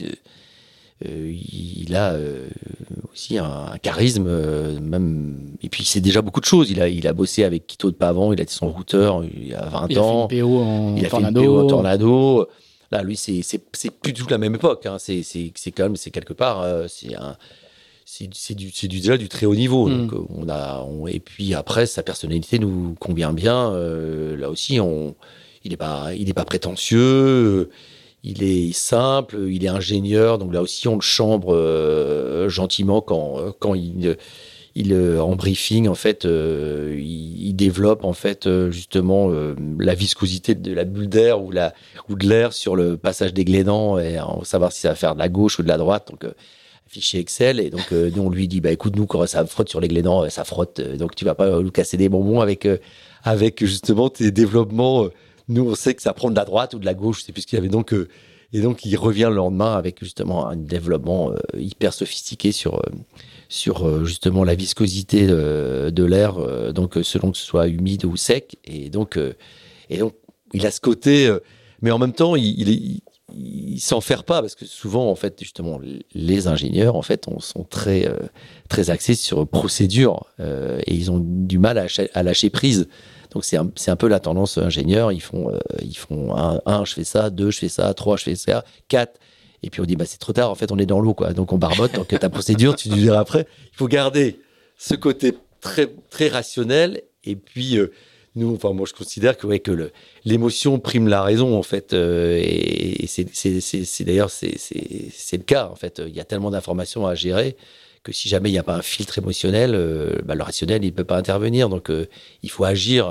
C'est un sport, donc il faut agir. Donc, il a ce côté, il a ce côté très rationnel et en même temps euh, la capacité justement à lâcher prise qui nous prévient. Et paradoxalement, il, a failli euh, lui aussi ne, pas être pris parce qu'il arrive deuxième derrière Adrien Hardy et qui Adrien qui finalement euh, veut conserver un sponsor qu'il a déjà et ne peut pas le conserver dans le cadre si, si je suis corrige-moi si je me si je me trompe a déjà un sponsor et souhaite le garder en même temps que les sponsors de la de la, de la sélection et c'est pas possible et donc du coup il se retire et c'est François qui bénéficie de ce de ce de ce retrait. Euh, peut-être qu'on fera un jour une statue à Jean-Marc Fayer et, et, Adrien Hardy pour avoir euh, laissé passer des, des, des, grands champions comme celui-là.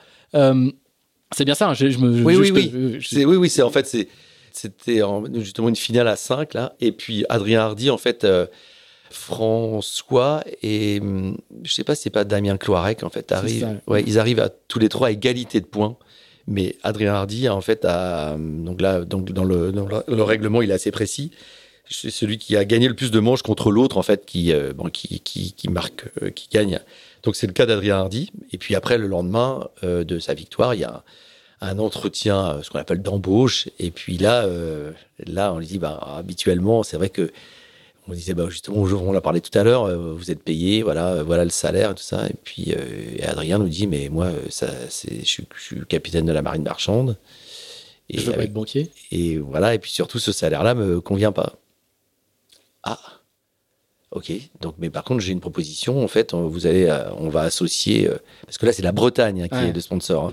parce que là aussi c'est c'est ça, ça a été mouvementé c'est à dire que le Crédit Agricole il y a eu un changement de, un changement de directeur et qui, euh, qui est du, un peu du jour au lendemain a dit ben non, la voile, en fait, euh, nous, au niveau national, on fait du cyclisme et du foot et donc la voile, en fait, ça m'intéresse pas. Vous savez, vous êtes dans le Finistère, ça peut être, euh, c'est bankable quand même.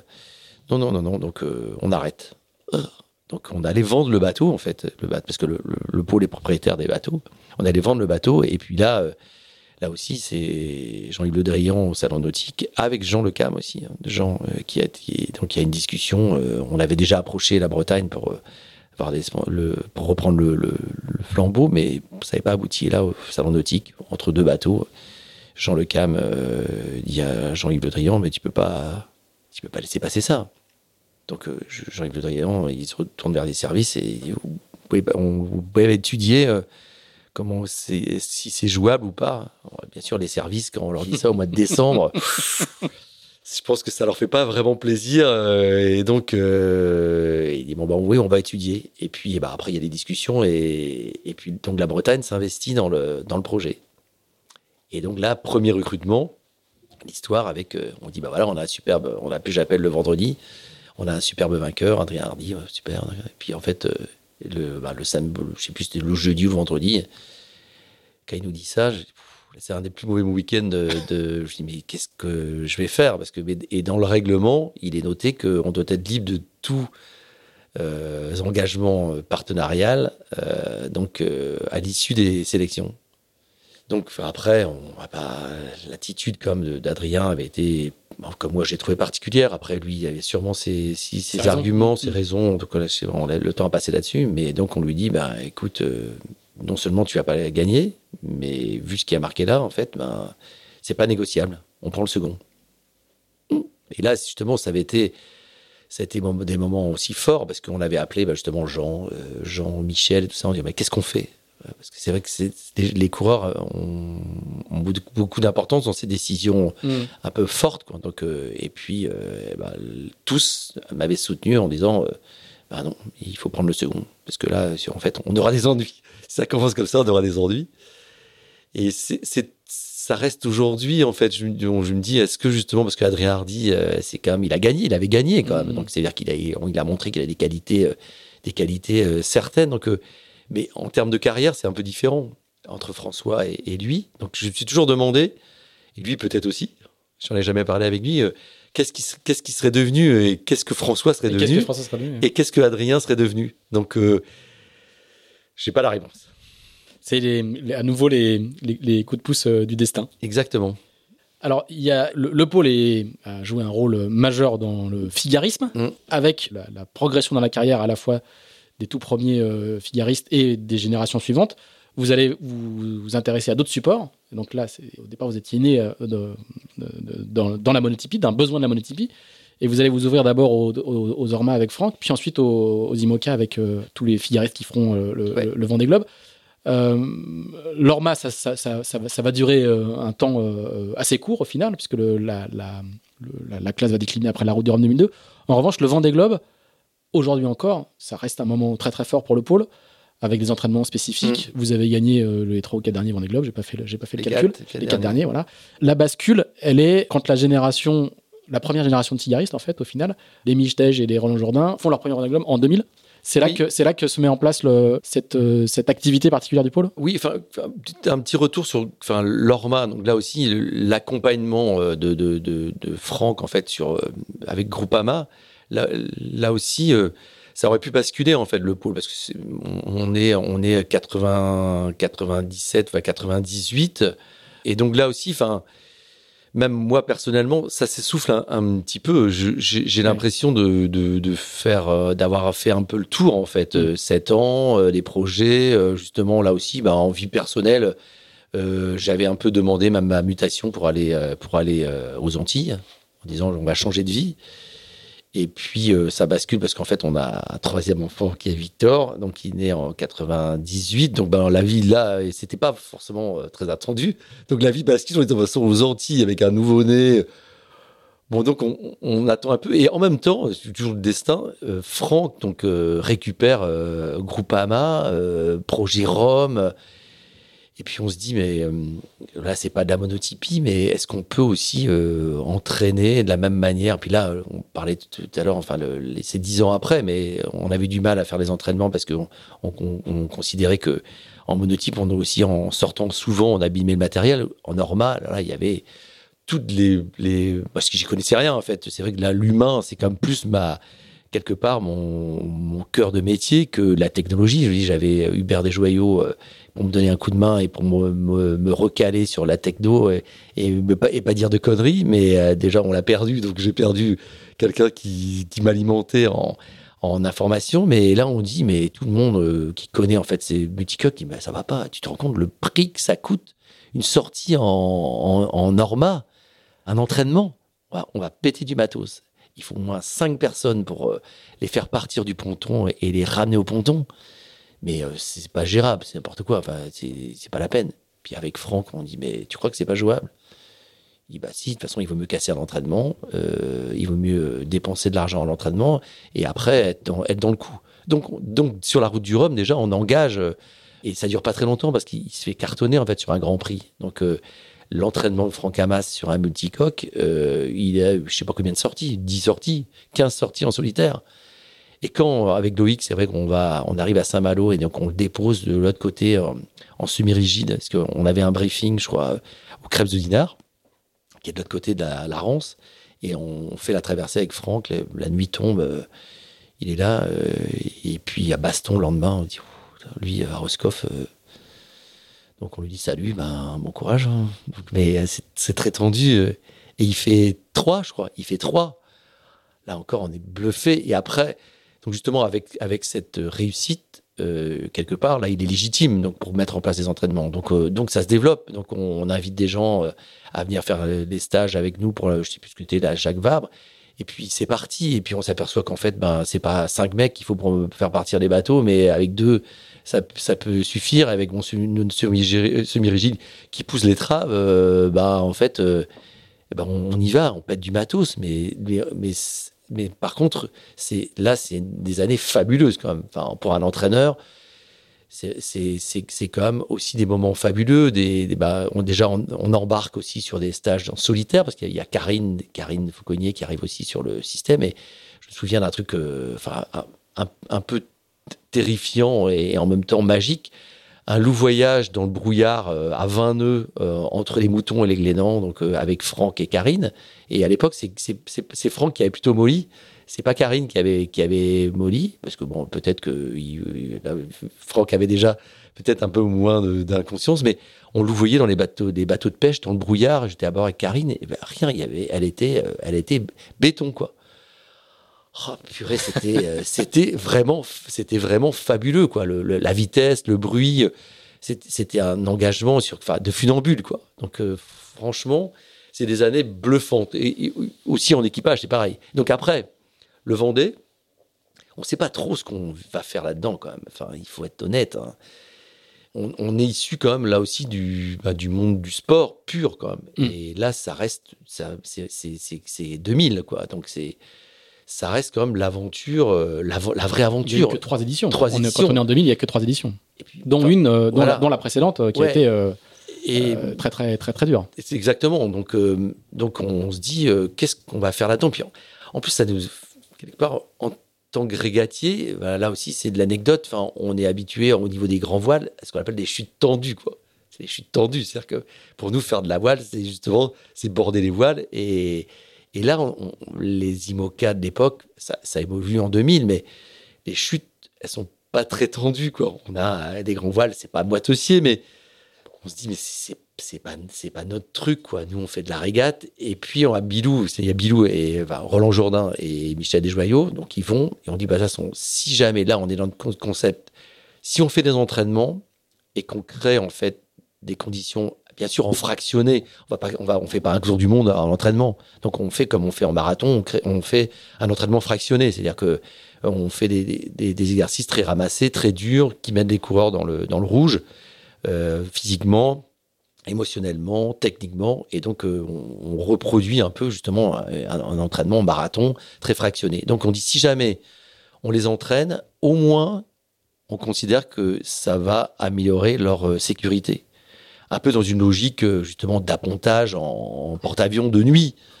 C'est-à-dire que là aussi, on se dit bah d'abord on fait on fait avec un, super étendard, on fait on atterrit à l'Andivisio, et puis après on fait un truc de jour euh, avec pas trop de vent. Et puis après, on fait le top du top, c'est l'appontage de, de nuit. Techniquement, je pense que c'est vrai, peut-être, je connais pas trop, mais technologiquement, techniquement, c'est un truc qui me paraît quand même euh, hyper, hyper sophistiqué, quoi.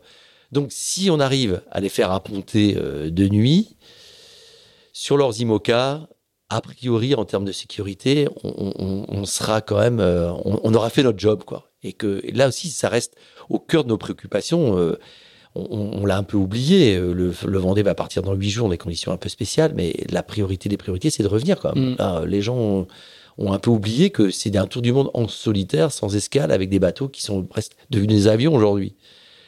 Donc ça, euh, c'est quand même, euh, ça nous imprègne en fait, euh, ça nous imprègne avec Jeanne aujourd'hui, avec Erwan Dabarly. On, a, on a cette volonté quand même d'avoir de, récupérer nos coureurs entiers et leurs bateaux à la fin du, du Vendée Globe. Donc, donc on est parti comme ça sur 2000. Et, et donc c'est une épopée aussi extraordinaire avec une victoire de Mich. Donc c'est c'est une nouvelle euh, consécration aussi, euh, mais euh, dans une logique qui n'était pas tout à fait la même. Aujourd'hui, on a neuf bateaux sur le, sur le, Vendée. on, a, on a une vraie mutualisation. À l'époque, c'était comme, comme au début du Figaro, c'était un peu à la bonne franquette où chacun, en fait, il n'y avait, avait pas de méthode, il n'y avait pas de démarche, on découvrait, en fait. Et puis, en plus, en, Là, pour ça, je dis, je, je suis pas, je suis pas un, marin auturier, quoi. Donc, euh, cette mais, vie, procuration est, est, complète. Le Figaro, je peux comprendre. Le Tour du Monde. Euh, mais quand même, le, le, ce Vendée Globe là 2000, 2001 euh, avec la victoire de Mich, c'est aussi le, quand même le, triomphe d'une philosophie qui est justement le parti pris que le Vendée Globe peut être de l'aventure pour la fin de la fin de flotte, mais pour la tête de flotte est une compétition et qui devient de plus en plus une compétition comme les autres. Et il euh, n'y a pas de temps d'attente, il y a pas, y a, c'est une course, quoi. Et ça, c'est, c'est, le, c'est, le, c'est, la, c'est la philosophie du pôle, fondamentalement. Oui, enfin, complètement. C'est, c'est, c'est la, et ça ira crescendo avec les, les méthodes de préparation aujourd'hui. Mais... C'est, c'est, c'est, en fait, c'est de la, la, la recherche de performance absolue, euh, donc en, en, prenant en compte, bien sûr, des paramètres qui sont un peu différents, c'est-à-dire les paramètres de justement aller vite longtemps. Et donc là, on a une génération, justement, pour ça que je dis que l'ORMA a été euh, déterminante chez Mich, chez Bilou. C'est des gens qui ont fait, qui ont fait de l'ORMA. Et qui ont, qui ont eu l'habitude, justement, dans des conditions un peu euh, de funambule, de traverser l'Atlantique euh, très vite. Et donc, avec des monocoques, ça change, ça change la donnée. On, a perdu cette culture. Enfin, pratiquement tous les coureurs aujourd'hui euh, je, enfin, je sais pas, les gens qui sont favoris, peut-être que Jérémy a fait un peu de, de mais il y en a pas beaucoup. Hmm. Donc, euh, bon, ça compense. Aujourd'hui, les bateaux vont sur un peu vont aussi, vite, que les Orma. Mais sur une coque. Sur une coque. Donc, ça change la donnée. Et, puis, on avait ce savoir-faire aussi de euh, le circuit Orma. Il y avait comme presque, il y a eu jusqu'à 18 bateaux, je crois, sur le circuit Orma en équipage à 6. C'est-à-dire qu'on avait 120 personnes à l'année pendant plusieurs années euh, équipiers comme skipper qui ont engrangé un savoir-faire énorme, aller vite en fait au large, à traverser l'Atlantique. Et ça, en fait, c'est un savoir-faire qui était euh, qui était exceptionnel parce que parce que justement, euh, on avait on avait pas seulement 4, 5, 6 skippers bah, aujourd'hui sur des foilers modernes qui savent aller vite. On avait 120 mecs. Hmm. qui apportaient en fait c'est une culture qui se qui, qui a pratiquement disparu c'est un savoir-faire français qui est qui est énorme donc là, on, donc, euh, et on, est, on va très très loin dans la performance. C'est-à-dire qu'en 2001, il y avait ce mélange aventure sport. 2004 avec euh, victoire de Vincent et, de, enfin, le combat avec Jean. Euh, donc là aussi, c'est un combat local. Tour du monde, c'est Port-Laf, quoi. Donc euh, c'était c'était des moments forts. Mais après, ça, on est à chaque fois rattrapé par la patrouille quand même. Il y a mm. justement le naufrage de Jean. C'est des moments, c'est des moments aussi terribles quand même. Euh, de savoir euh, justement euh, la, la, capsule comment orbitale est plus proche, en fait l'humain le plus proche, c'est justement c'est la, la, capsule internationale et c'est pas les humains du Chili. donc c'est comme le grand vide quoi. Donc là c'est des moments émotionnellement qui sont qui sont hyper forts et justement les limites du système. Parfois on se demande mais on n'est pas à notre place, quoi. On n'est pas à notre place et, ce, ce, tour du monde sans escale, euh, donc justement dans des moments de vide, euh, est-ce que la, performance, c'est jusqu'où elle, doit aller euh, C'est pas métaphysique, mais c'est quand même c'est des questions sur, justement ton, positionnement, ta légitimité, ta capacité à, justement à, amener sur du fractionné, justement, c'est le Tour des Glénans, préparer le Tour du monde autour des Glénans. C'est une logique un peu, un peu particulière, hein, donc, euh, qui, a, qui a fait ses preuves. Qui a fait ses preuves, parce que du coup, je regardais, donc la 2004 Vincent Rioux, 2008, euh, deuxième victoire de Michel Desjoyaux, ouais. 2012, victoire de François Gabard, 2016, mm. victoire d'Américain. Tous ces gens-là sont, sont pensionnaires de. sont pensionnaires du pôle, donc ça veut dire que le, fractionné autour des Glénans est assez, est assez euh, efficace. Oui, oui, avec deux, en fait, les deux derniers, en plus, les deux derniers vainqueurs, c'est des, des lauréats du Challenge Espoir. Mm. Donc c'est euh, la, la, après justement la méthode. Je, ne sais pas si la méthode. Il y a aussi, je crois que cette réussite, c'est le talent, c'est le talent des coureurs. Comme donc justement notre notre plus grosse euh, satisfaction et là, où on a, on peut revendiquer une part d'efficacité, c'est dans la détection. Après, c'est que de l'accompagnement en fait. C'est de l'accompagnement. Le plus dur est fait. On a des, des gens euh, de grands talents, structurés, qui structurent leur équipe. Après, c'est pour ça que les années Figaro sont importantes parce que on, entoure ces jeunes skippers aussi d'une méthodologie et de personnes ressources qui les boostent. Et qui et après dans leur euh, métier après de chef d'entreprise ils reprennent en fait ces ingrédients. Et ils s'entourent de gens qui sont justement euh, qui ont des compétences pas de gourous mais qui ont des compétences en fait scientifiques reconnues. Donc euh, c'est un tout qui est cohérent quoi. Et c'est pour ça qu'on fait du 18-25 ans parce qu'on considère que quelque part, avant 25 ans, on est encore un peu influençable. Donc, on voilà, on revendique pas du pouvoir, mais de l'influence sur, euh, sur, sur justement des gens qui inconsciemment s'imprègnent justement de, notre démarche de travail, qui est euh, justement euh, procédure, outils, personnes ressources. Et donc, je pense que c'est ça cette fierté en fait. On, la détection et, quelque part une, une démarche en tout cas initiale qui est transférable sur tout après. Et donc c'est ça qui, qui, est, qui est du bonus. Alors c'est très efficace, hein, parce que le, dernier euh, marin à avoir gagné la solitaire sans être membre du pôle, c'est Quito de Pavan, donc c'était en, 2002. Ouais. Ça commence à dater. Est-ce que, euh, est que ça veut dire que, que, ce que ce que vous faites ici, c'est pas reproductible? Ou est-ce que ça veut dire que, avant tout, la, la, la, vraie marque de fabrique, ce que tu disais un petit peu quand même, c'est votre capacité à détecter? Parce qu'après, derrière les moyens et les ressources, il y a d'autres pôles qui, le font. Vous avez mm. de la concurrence en mm. termes de, pour le coup, en termes d'accompagnement, moins en termes de détection. Il y a d'autres mm. formules de détection, mais elles sont quand même très, très comme euh, Skipper Massif, dont tu es membre du jury, où il y a quand même une, forme de cousinage euh, très frais. Euh, très, très proche, pardon. Est-ce que ça veut dire que c'est surtout la détection qui compte? Et ensuite l'accompagnement, même si vous le faites très très bien, d'autres pourraient le faire. C'est quoi, le, quoi la secret sauce, comme on dit en anglais, de, de Parce que faire collaborer les coureurs, il y a d'autres pôles qui le font, même euh, en dehors de la course au large. Trouver les bonnes personnes ressources, euh, ça se trouve aussi. Mais par contre, la capacité à trouver les talents, ça, euh, a priori, il n'y a pas beaucoup d'endroits où on peut le faire. Bah, je pense que c'est l'ingrédient majeur, en tout cas. Donc, cette, cette, détection donc, fine de talent, je pense que et, et après, il y, a, il y a aussi euh, bah, dans le profil. C'est pas pour minorer, hein, j'essaie de voir comment est-ce qu'on pourrait reproduire ce schéma-là. Quoi, hein. bah, pour l'instant, ça n'a pas été reproduit parce que c'est vrai que les Anglais, il y a, y a, eu euh, une académie qui s'est créée, en fait, qui a, qui a, qui a détecté de, de bons marins, mais je pense qu'il y a aussi en fait l'écosystème en fait euh, forestois qui, qui crée cette efficacité. C'est-à-dire que là aussi, quand vous arrivez euh, donc lauréat du Challenge Espoir, vous baignez quand même dans un, dans un écosystème qui est extrêmement stimulant. Il y a des, il y a des, comment, des, figaristes qui sont devenus des IMOCA. Vous faites de la prépa physique avec, euh, bah justement, un lauréat qui arrive, Tom Laperche, il est avec euh, François Gabard et, Armel Lecléache euh, à pousser de la fonte. Donc il y a cette émulation aussi, c'est-à-dire que les anciens voient les jeunes arriver justement et pousser de la fonte ou, traiter des problèmes aussi bien qu'eux. Donc il dit si jamais en fait je me bouge pas un peu là, euh, dans, dans, dans, un an, euh, je me fais dépasser. Et puis pour les jeunes, c'est fantastique. Quoi. Si, si, c'est comme si euh, des jeunes justement recrutés au Barça, au Barça, ils mm. jouent, ils jouent avec avec des stars. Donc il y a ce côté proximité et, et, et, en, même temps distance qui, qui, qui, qui fait cette émulation. Je dis, en fait, pour ça on dit on a des moyens, mais je pense que c'est la qualité d'un projet, c'est pas c'est pas aux moyens dont il dispose. Je pense que c'est la qualité de la relation et la relation elle est elle est elle est, elle est forte déjà. L'espoir euh, Bretagne CMB là maintenant qui qui il bénéficie quand même pendant cette, ces années d'espoir d'un quelque part d'une d'un accompagnement qui est magique quoi. Parce que tous les anciens mm. déjà et puis même indirect voilà qui participent à c'est pas l'accompagnement concret c'est que voilà. ils fréquentent des gens qui sont oui, déjà et qui ils participent les c'est aussi les, les, les, anciens participent à sa sélection.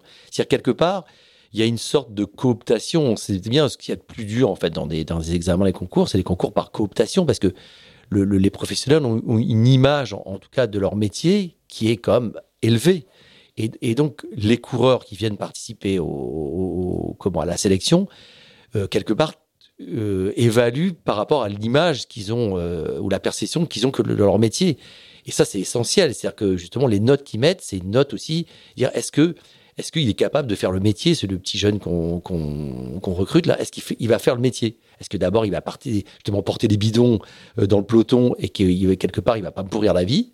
Donc ça, je pense que c'est important aussi. Et, donc faire le métier, ce que disait souvent Loïc, faire le métier, voilà, faire le, euh, faire, euh, faire le, l'échapper, laisser sa place au leader. C'est justement c'est trouver la bonne place. Et après un, jour, un jour, je, je reviendrai euh, comme leader. Je, je dis, c'est cette logique un peu d'abondance. Et que si jamais en fait tu joues le jeu, il y en aura pour toi. Et en fait, le, fronton du, du pôle aujourd'hui, on a mis on a mis en fait les victoires en solitaire majeures, et donc il y en a 15. Euh, donc euh, en 30 ans, il y en a, il y a 15, mais peut-être ça va faire 16 euh, cette année. 16 skippers différents qui ont gagné une épreuve majeure en fait de, la course au niveau international, c'est-à-dire course en solitaire où on équipage autour du monde. donc la Volvo avec Charles ou avec Franck, le Tour du Monde en solitaire avec, avec François, euh, des Vendée Globe, je te dis 5, euh, les courses en solitaire, bah, depuis, euh, depuis 2002, c'est ça, donc les courses n'ont pas échappé à des, à des coureurs du pôle. Donc bah, tout ça, en fait, bah, ça, signifie aux gens qu'à partir du moment où vous êtes ici, c'est un peu, vous êtes avec les meilleurs, donc déjà une sorte de, comment, de reconnaissance, le lauréat du Challenge Espoir, il a gagné en fait. C'est ça qui est important, c'est-à-dire qu'il n'a pas trouvé un sponsor, euh, avec une bonne carte de visite. il est sur le sportif. Voilà, il est sur le sportif. Et c'est aussi pareil, aussi on a créé une filière euh, féminine. C'est aussi ça, je pense que c'est important, c'est un élément fort. C'est pas c'est pas condescendant comme souvent on dit avec les filles. Elle a trouvé des sous à la limite parce que parce que bah, c'est une fille déjà. Mmh. elle a, été, elle sélectionnée sur le sportif. Elle est, elle est sélectionnée sur le sportif. Mais ça, ça veut dire aussi que les filles qui euh, postulent à être lauréates, en tout cas, c'est la méritocratie sportive. Mm. Et ça, c'est clair. Et donc, ça, c'est aussi, ça nous imprègne depuis des années. Euh, c'est-à-dire que la dimension sportive, c'est ce que je dis souvent ça. Euh, si jamais vous, vous, avez 18 ans et que vous voulez euh, comment être sponsorisé par Nike sur la course de 100 mètres et que vous faites un 100 mètres en 15 secondes, jamais Nike viendra vous chercher. Par contre, et nous, on, a, on valorise ça. Si vous avez du talent, si vous gagnez le, challenge, c'est pas, c'est pas peut-être euh, Nike, mais c'est un sponsor qui vous reconnaît en fait comme sportif de talent et qui va vous sponsoriser parce que c'est pas parce que vous avez une belle carte de visite, mais c'est parce que vous êtes un sportif reconnu. Alors qu'en dehors de ce cadre-là, de, ce cadre méritocratique-là, une partie de, du succès dans la carrière vient aussi de la capacité à lever des sponsors, pas que, du, pas que du mérite. Tout à fait. Il y a assez peu de gens qui ont fait des grandes carrières sans résultats sportifs. Ouais. Mais il y a beaucoup de gens qui ne font pas de carrière avec des résultats mais sans trouver des sponsors. Aujourd'hui, ah, il y a une certaine époque quand on a commencé, c'est vrai qu'on pouvait faire une carrière euh, sportive, une carrière d'aventurier aussi. Euh, hmm. Donc euh, Kerso était un peu notre exemple en fait, en disant justement, il, enfin, il, a, il a réussi à, à trouver des, des financements fantastiques. Et pourtant, cette dimension sportive, il l'avait pas forcément. Donc, et, là, pour revenir à Groupama, par exemple, euh, donc, enfin, je, là aussi pour l'anecdote, je connaissais aussi euh, par euh, l'intermédiaire de, d'amis, donc la, responsable de la com de l'époque, et donc j'avais été en contact avec elle pour savoir justement il, Groupama voulait un skipper, et donc je leur avais confessé de prendre le premier du championnat de France. Hmm. C'était Franck Hamas. C'était un peu orienté. Mais, mais au moins, il y avait une, légitimité sportive. Voilà, cette légitimité sportive, elle est, elle, elle est essentielle. En tout cas, c'est ce, qui nous guide, ce qui nous guide depuis, depuis 30 ans. Il y a une légitimité sportive. C'est valable même pour l'ultime. L'ultime, l'ultime, il, y a cinq bateaux, euh, donc euh, peut-être moins aujourd'hui, mais là aussi, il y a une, peu importe en fait, il y a, il y a majoritairement une légitimité sportive. Chez Josh, chez, euh, chez Armel, chez François, il y a en fait ils, sont, c'est une autre dimension, mais, mais ils sont issus d'une logique euh, sportive pure. Encore deux petits mots, le temps, le temps, le temps file, mm. mais, euh, mais encore deux petits mots, on pourrait, on pourrait euh, rester très très longtemps. Je voudrais savoir comment concrètement aujourd'hui, pour parler aux jeunes qui nous écoutent et qui voudraient rentrer au pôle, c'est quoi les conditions pour, pour rentrer au... Alors, en dehors de la détection, du système de, de détection, je crois qu'il y a 25 à 30 coureurs qui sont membres du pôle que ça, ils sont 50 en fait. Ah, 50, Il y a chef de projet, enfin on distingue chef de projet ah en fait et équipier. Donc équipier, enfin c'est des, des, gens qui, enfin qui font des. Avant c'est équipier Orma justement, on a justement des gens comme Gilles Fabé ou Ronan Lucas par exemple qui est toujours, qui a toujours sa carte Alors là, bah, du coup, comment on, en fait, donc là, en fait, on remplit un dossier, il faut candidater. Liste de haut niveau. Mhm. Donc là, donc donc c'est pour ça là aussi. Donc légitimité sportive. Légitimité sportive. Donc c'est les listes de haut niveau, donc euh, ministérielles, donc des gens qui sont issus euh, bah, la, de la voile olympique majoritairement, l'inshore, des match race, etc. Donc c'est c'est donc liste de haut niveau ou alors moins de 25 ans. Alors il faut être il, faut être il faut être athlète de haut niveau. Donc pour être, devenir athlète de haut niveau à la Fédé, il faut aussi remplir un dossier et, avoir, et avoir les résultats. Oui, c'est ça? Donc eux, s'ils candidatent, ils sont athlètes, s'ils sont athlètes de haut niveau qui candidatent euh, au pôle, ils sont pris automatiquement. ça, ça, puisque c'est un pôle fédéral. Voilà. mais par contre, il y a, il y a aussi une, comment, ce qu'on appelle une commission d'intégration qui est composée en fait euh, donc bah, des entraîneurs, des gens de la fédération française de voile et des coureurs du pôle. Parce qu'en fait, les coureurs du pôle sont élus. Il y a trois représentants tous les ans qui sont élus au pôle et qui sont qui donc sont les représentants des coureurs dans toutes les instances, l'assemblée générale, euh, le conseil de discipline. Et donc euh, on prend l'avis des coureurs et donc là donc les, tous les dossiers sont examinés, c'est-à-dire que François Gabard, euh, comment Sébastien Simon, Armel Lecléache, tous les ans font un, dossier. un dossier donc de d'inscription au pôle. Donc euh, les résultats, ça intervient. Après aussi, il y a des gens qu'on n'a pas pris parce qu'on considérait que bah, ils étaient sportifs de haut niveau, mais que ils avaient, ils avaient démontré en fait plutôt leur incapacité à bosser collectivement. Donc on, on, peut en fait à prononcer en fait un veto en disant bah nous on ne peut pas bosser.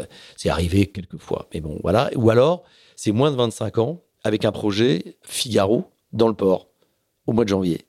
Là, on considère qu'aussi, le jeune qui a réussi à convaincre un sponsor de jouer aujourd'hui, c'est un peu d'argent pour, euh, pour faire une saison Figaro, qui a réussi à convaincre un sponsor qu'il devait l'accompagner, on les prend aussi. Voilà. Et après, il y a, bien sûr, il y a, si jamais euh, vous êtes rentré au pôle il y a, pendant quelques temps, il n'y a pas de résultat, vous, êtes, disparaissez des listes parce que vous n'avez pas de résultat, là aussi, c'est une, une, famille. Euh, donc, si jamais, bah, déjà, vous n'avez pas de résultat, vous perdez votre sponsor, et en plus, vous, vous êtes mis dehors du, du, pôle, ça fait, ça fait lourd quand mmh. même. Donc, on, et, souvent, on a eu de la réussite, des gens qui. Il y a des cycles, hein, c'est un. C'est un comment C'est un, c'est, un cycle, même si ça reste du sport de haut niveau, il y a des cycles et c'est, un, un métier qui reste particulier. D'ailleurs, c'est pas un sport pro. Hein. Mmh c'est pas un sport professionnel. Euh, c'est pas, c'est pas, on n'est pas, on n'est pas voileux professionnel en fait. Comme un footeux professionnel, vous n'avez pas une carte sportive pro en fait quand vous êtes coureur au large. Vous êtes de haut niveau, mais pas professionnel. D'accord. Ah, je savais pas qu'il y avait une carte de, jeu, de, bah si, de sportif professionnel. Si, si, bien sûr, les joueurs de foot, euh, volley, euh, le, tennis, le tennis, le golf, ce sont des sports pro. La, la course au large, c'est pas une, du point de vue administratif, du point de vue sportif. Euh, donc, du point de vue du ministère des Sports. Ouais, administrativement, en fait, euh, c'est pas c'est pas un sport pro. D'accord. Et, et, une fois que tu rentres au pôle, pour être très très concret, hein, euh, si, on va sur le site, il y a le planning, on voit les mmh. séances de sport, etc., etc.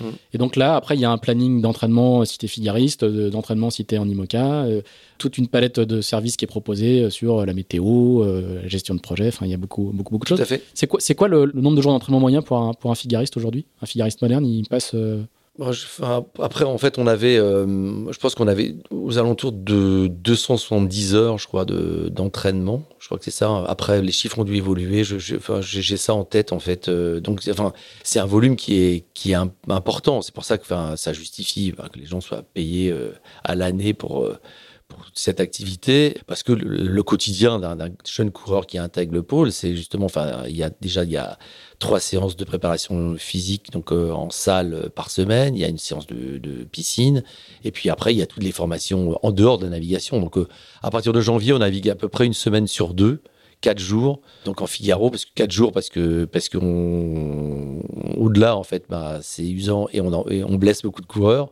Donc c'est limité et puis, euh, et après, il y a tout l'accompagnement aussi du pôle sur, euh, sur toutes les, voilà, des ports. Là, il y a aussi, il y a, il y a une, une, routine, en fait, qui s'installe, les briefings, des briefings. Donc, c'est, c'est, pareil pour le Vendée Globe. Voilà, en fait, en présentiel, ça va être compliqué, mais on a, on a des briefings, des briefings à chaque stage d'entraînement. On a fait, je crois, près de 3000 milles, euh, avec les, les IMOCA en préparation, donc fractionnés euh, donc avec avec eux, mais donc et justement il y a briefing, des briefings à chaque fois. Et là, on a deux briefings préalables au départ du Vendée en visio, le vendredi, euh, le vendredi et le samedi. Donc euh, on, fait des briefings avec Jean-Yves Bernot, donc qui est bah, qui est un fidèle du pôle depuis 20 ans. Et et, et, donc là aussi c'est c'est c'est c'est un c'est une culture, une culture particulière. donc, bah, qui, est un peu formaté, bien sûr, mais, mais en tout cas, on pense que c'est ça l'efficacité. Et donc, c'est une permanence. Là, ici, un pôle, c'est une permanence d'entraînement. Donc là aussi, la relation joue beaucoup. Donc il y a Catherine qui est la, responsable administrative, enfin qui, qui est aussi en contact avec les coureurs, les plus jeunes, qui, enfin arrange des situations euh, donc euh, administratives, euh, logistiques compliquées. Donc c'est vraiment une famille, c'est un, un tout. C'est pour ça que je dis la relation, elle est, elle est essentielle. C'est pour ça que peut-être aussi que ça se reproduit peut-être pas ailleurs parce qu'il y a une alchimie justement de personnes, aussi. Mm. Donc c'est ce qui fait l'efficacité en règle générale. Pourquoi, moi je, te pose la question, je, connais en partie la réponse, mais, mais il faudrait que tu l'expliques aux auditeurs, pourquoi le, le pôle c'est restreint entre guillemets au Figaro, aux Orma quand il y en a eu, et à l'IMOCA pourquoi pas de pas d'implication dans les mini alors qu'il y a une population qui est en train de se structurer euh, très fortement. Et en classe 40 qui est aussi en train un peu plus récent mais qui est en train de, se structurer de s'organiser on voit de plus en plus de transferts de notamment de figaristes vers le vers ce, vers ce monde là bah, en, fait parce que justement on était dans une logique euh, comment aussi professionnelle euh, et que bah, il y a quelques années en tout cas il y a 15 ans ou 20 ans euh, la seule façon peut-être de vivre euh, aussi de l'activité voile, bah, c'était souvent du solitaire. Euh, et le circuit Figaro, en tout cas, offrait des garanties justement de stabilité et une dimension aussi course au large et professionnelle qui a amené peut-être, qui était transférable à d'autres supports. Donc bah, déjà parce que c'était la, la, la, continuité. Donc en mini, donc là, c'est vrai qu'il structure, euh, je pense que l'approche a, bien changé. Euh, par contre, euh, la garantie pro était plus compliquée. On a essayé, d'ailleurs, on a fait, on a, fait, il y a eu quelques, quelques, tentatives, justement parce qu'on souhaitait quelque part mélanger un petit peu les, les cultures la culture, enfin justement du mini, en fait, là, aussi des, gens qui construisent leur, bateau euh, eux-mêmes ou dans leur garage ou euh, et qui, qui s'engagent complètement là aussi, et qui euh, qui s'endettent. Ça, ça, ce niveau d'engagement, en fait, nous paraissait quand même aussi important parce que avec les filières donc course à large, enfin on en reviendra aussi donc Bretagne CMB ou Massif, c'est ce qu'on appelle en fait ce que j'appelle des pilotes d'usine en fait. C'est des pilotes d'usine, c'est-à-dire mm-hmm. que ils sont rémunérés pour conduire. Et à côté de ça, euh, on, pouvait, aussi considérer que peut-être qu'ils n'avaient pas suffisamment cette capacité à se mettre dans le rouge, ce que j'appelle dans le rouge, c'est-à-dire que là aussi, euh, prendre des risques euh, pour leur vie perso, de tout ça, c'est aussi, il y a peut-être cette, cette partie un peu comment combative qui, qui n'avait peut-être pas. C'est comme tous les sportifs de haut niveau, les les, les footeux, on voit, bah, ils se rencontrent de matchs. Tiens, toi, tu changes de club et tout ça. On est un peu dans cette logique-là. Il y a, plus cette rivalité très forte. Ils font, ils font le métier, quoi. Et j'avais le sentiment qu'en mélangeant ces, ces, ces, cultures, on, pouvait aboutir à quelque chose de, plus intéressant. Bon, ça a marché plus ou moins. Euh, et puis après, le mini aussi prépare moins à comment quelque part aux outils euh, numériques mm, mm. euh, qui sont aussi super importants pour euh, franchir le pas de l'ORMA. C'est-à-dire que si vous faites du mini et que vous faites l'ORMA ou, l'IMOCA, vous avez en, tout cas tout ce qui est outils numériques, routage, récupération. Ils le font beaucoup à terre. Hein. Ouais, ouais. Ils sont ça, oui, mais par contre, on va pas, on va pas développer là-dessus, mais c'est sûr que si les mini franchissaient le pas mm. justement du numérique, ne serait-ce qu'avec justement, si aujourd'hui financièrement c'est accessible, on, aurait peut-être une culture un peu différente. Parce que c'est vrai que ben, là, on, les bateaux avec euh, Genac, euh, justement, euh, spi asymétrique. paradoxalement, le, ouais, à, la fois du côté des mini, avec la, prépondérance des bateaux de série, qui, sera, qui se rapproche d'une certaine forme de culture de la monotypie, et d'autre part, les évolutions du, notamment du Figaro 3, qui en mm. termes de jeu de voile se sont rapprochés des mini, on sent bien que les, que les mondes sont, ont tendance un petit peu à se, rapprocher. C'est plutôt l'aspect pro. C'est-à-dire que là aussi, pour nous. Mais y compris dans, sur cet aspect-là. Aujourd'hui, on, a des projets qui sont très, très structurés, très organisés. Hein. Mais c'était ça l'ingrédient. C'est-à-dire que là aussi, là pour nous, euh, à partir du moment où vous êtes payé pour, euh, payé pour euh, faire quelque chose, les entraîneurs peuvent vous demander un investissement qui est majeur. Hmm. Pour les ministres, c'était plus compliqué. C'est-à-dire que justement, des gens, ils faisaient autre chose à côté. Donc on avait, euh, là aussi c'est une caricature, mais on avait en des entraînements, on avait le, bateau dans le, dans le port, parfois le skipper, mais les deux en même temps, c'était les, deux en même temps, c'était plus rare. Donc euh, c'est ça qui, c'était un peu pour nous un peu frustrant. Hmm. Et, sur, et sur justement sur l'évolution des classes 40 aussi, qui est, qui, bah est, une, une, marche intermédiaire qui est en train de vraiment de, se structurer aussi entre le Figaro et l'Imoca. Ouais, et c'est justement cette, cette dimension-là, et, ça a été une discussion comme très engagée cette année avec la classe, euh, la classe Figaro. Euh, c'est ce qu'on, avec des jeunes générations, c'est que justement la dimension course au large, elle est, euh, elle est importante et que justement, si on veut transférer sur l'IMOCA et le Vendée Globe, il faut aussi que les coureurs de Figaro 3 fassent des courses au large. Et au large, ça veut dire que là aussi, euh, et hum, c'est intéressant comme discussion, mais ce qui, ce qui moi, m'a fait euh, aussi m'engager plutôt en terrien et pas en, en, en coureur au large, c'est justement le côté bluffant justement du lâcher prise ou ce qui, ce qui est fascinant, c'est du côté humain euh, des mecs justement qui euh, traversent l'Atlantique en solitaire. Euh, sur des bateaux qui vont vite, en compétition, qui ont faim, qui ont soif, qui ont, qui ont, qui peuvent peur, qui dorment pas. Et si jamais en fait ça se limite à faire des courses en double, donc justement côtières, le côté fascinant, exceptionnel, limité à quelques coureurs d'élite, pourrait disparaître. Donc euh, là aussi, il y a une vigilance en fait de, la série. Donc c'est un message que j'ai à passer qui est important parce que là, il se trouve justement en concurrence avec euh, avec d'autres séries et donc il faut que ça reste de l'excellence en course au large. D'accord. Donc du coup, tu n'as pas répondu directement à la question sur les classes 40 et sur le fait de pourquoi il n'y aurait pas, il y a, pas de, il y a pas plus de classes 40 ou de vous, vous, vous, bah, parce que parce que justement, il y a, y, a, y a ce côté là aussi, enfin le côté qui n'est pas monotype. Je, je, je, maintiens, je, je maintiens. Mais il n'y a pas de monotypie. Non, mais euh, justement, c'est une autre dimension, c'est-à-dire qu'en fait quelque part le, le vecteur commun et la formation initiale de base où justement on fait son, ses armes et on prouve en fait que c'est l'humain qui fait la différence, c'est justement la monotypie. On a les mêmes bateaux. Donc là, en fait, euh, si jamais en fait on peut dire j'ai, j'ai, je suis bon, mais en fait j'ai pas le bon bateau, là, euh, en fait ce discours-là il n'existe pas. En classe 40, il peut continuer à, exister. Donc commencer par le classe 40 et c'est, en, en, termes de, de, de bah, carrière, c'est un peu le mot un peu, je pense un peu exagéré, mais en termes de, de, de comment de cursus, c'est un peu différent. Après, euh, voilà, les ingrédients donc sont aussi excellents. À part la monotypie, euh, ils font du large, les bateaux sont plutôt intéressants, ils vont vite, euh, ça s'est structuré, il y a des pros, donc euh, pourquoi pas? Après, t'es pas à l'abri d'avoir 5-6 figaristes qui feront la prochaine Road du Rhum en classe 40 et, qui te vont te demander d'organiser quelque chose. On entraînera. Donc là aussi, on, on, est, on, est, on, est prêt, on est prêt à ça, mais il reste que c'est le côté monotype. Donc nous, on vit de comparatif, en fait. Hmm. Et notre, notre job, en tout cas, le cœur de métier, c'est justement de mettre en place un espace d'évolution qui favorise les comparatifs et donc qui soit proche de la réalité. Et que, donc, nous, d'une manière observateur privilégié, on, si des gens qui jouent le jeu, en, justement, d'effectuer le parcours en solitaire, en compétition, euh, donc euh, voilà, on, est capable de mesurer les différences, de les mettre en évidence. Si c'est des protos, pour hmm. nous, c'est plus compliqué c'est-à-dire que le facteur technologique, on revient justement à comment, à, quelque part à la genèse. Si on part sur des sur des protos, il y a ce facteur euh, humain euh, qui, qui, qui est pas aussi prépondérant. Donc euh, donc il y a des éléments qui nous échappent.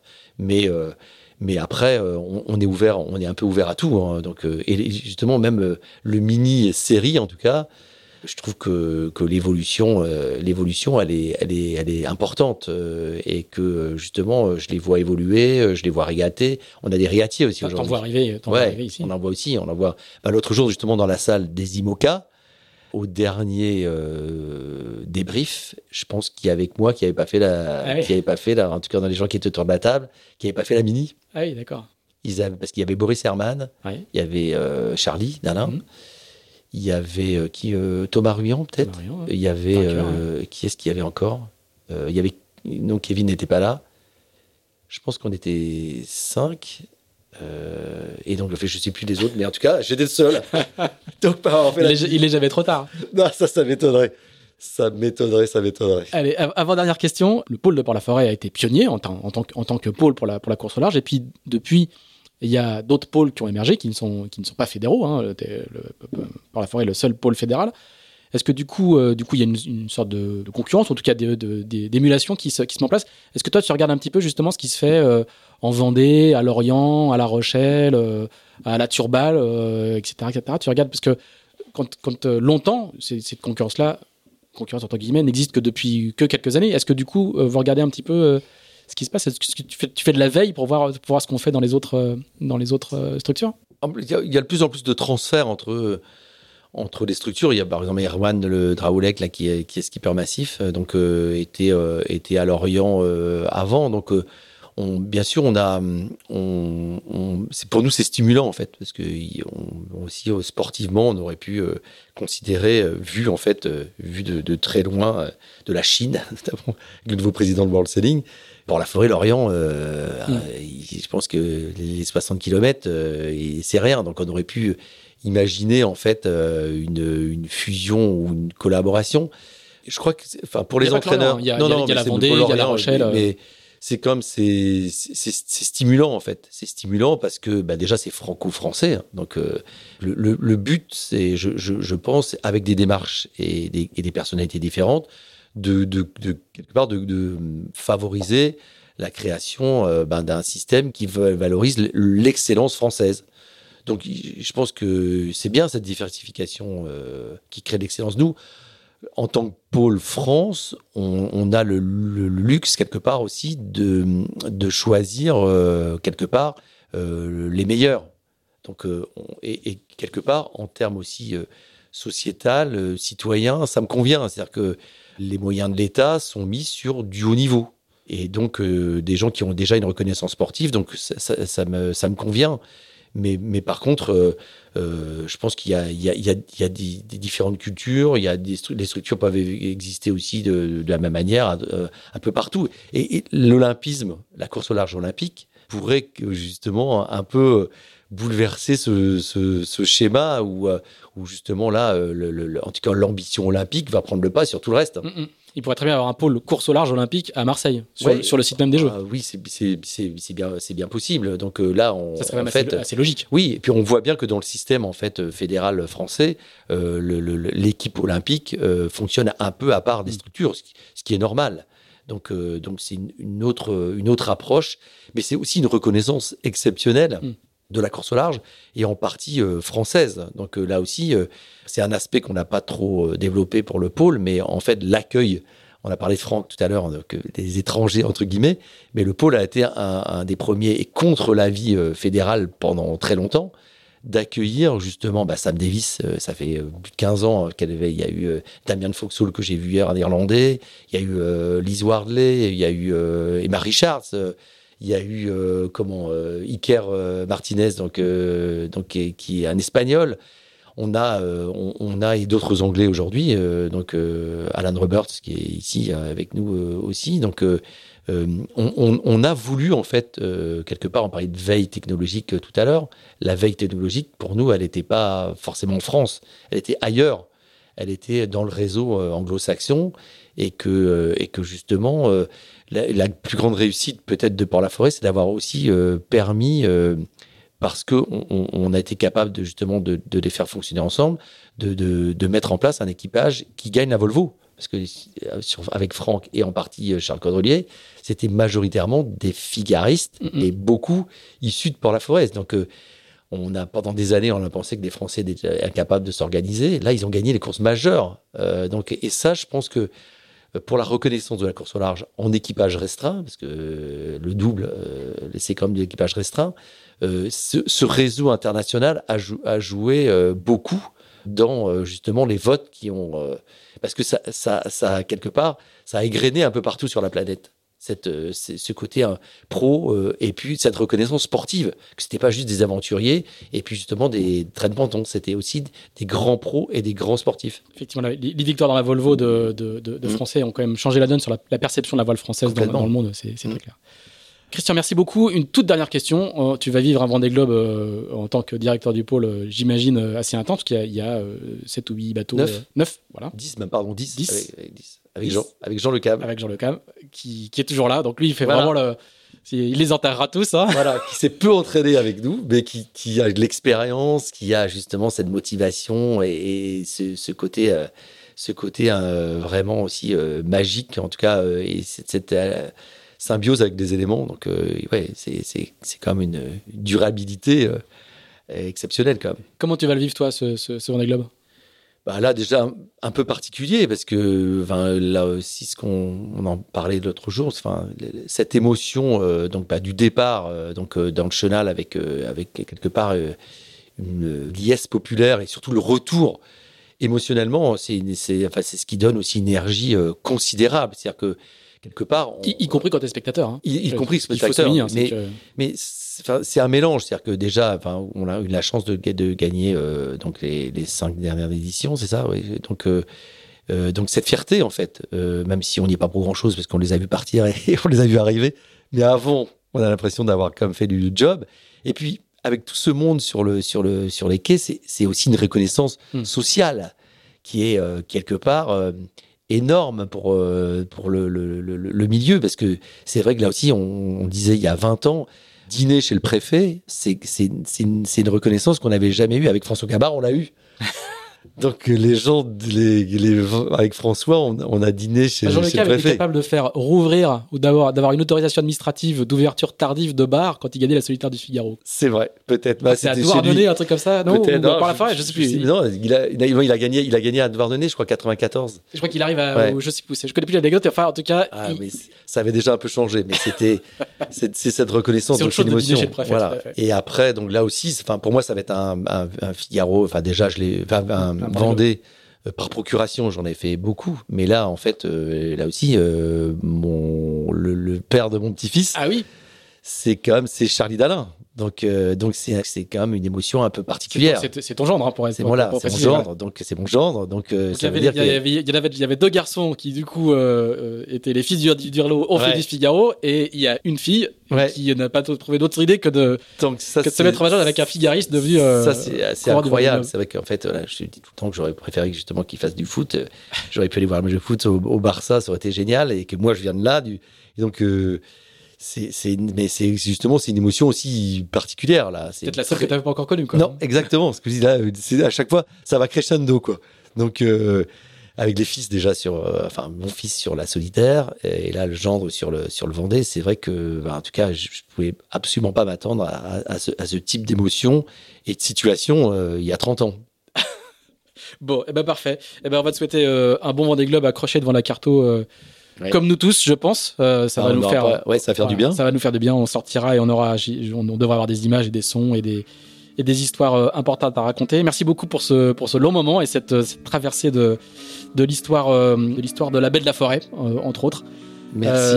merci à vous si vous avez suivi jusqu'à la fin de ce long podcast. Une fois de plus, on, on regarde pas trop le temps, on voit pas le temps passer, donc c'est le principal. N'hésitez pas à nous dire si vous avez apprécié ou pas ce podcast. N'hésitez pas à envoyer nous un mail, on répond à tout le monde, même quand les gens sont pas contents. Mettez-nous 5 étoiles sur iTunes si vous avez apprécié, ou 4 ou 3, mettez plutôt 5, c'est plutôt ça qui compte pour le, le référencement et on se retrouve dans 15 jours, si tout va bien, avec un nouvel invité. Merci, salut Christian. Salut, à bientôt.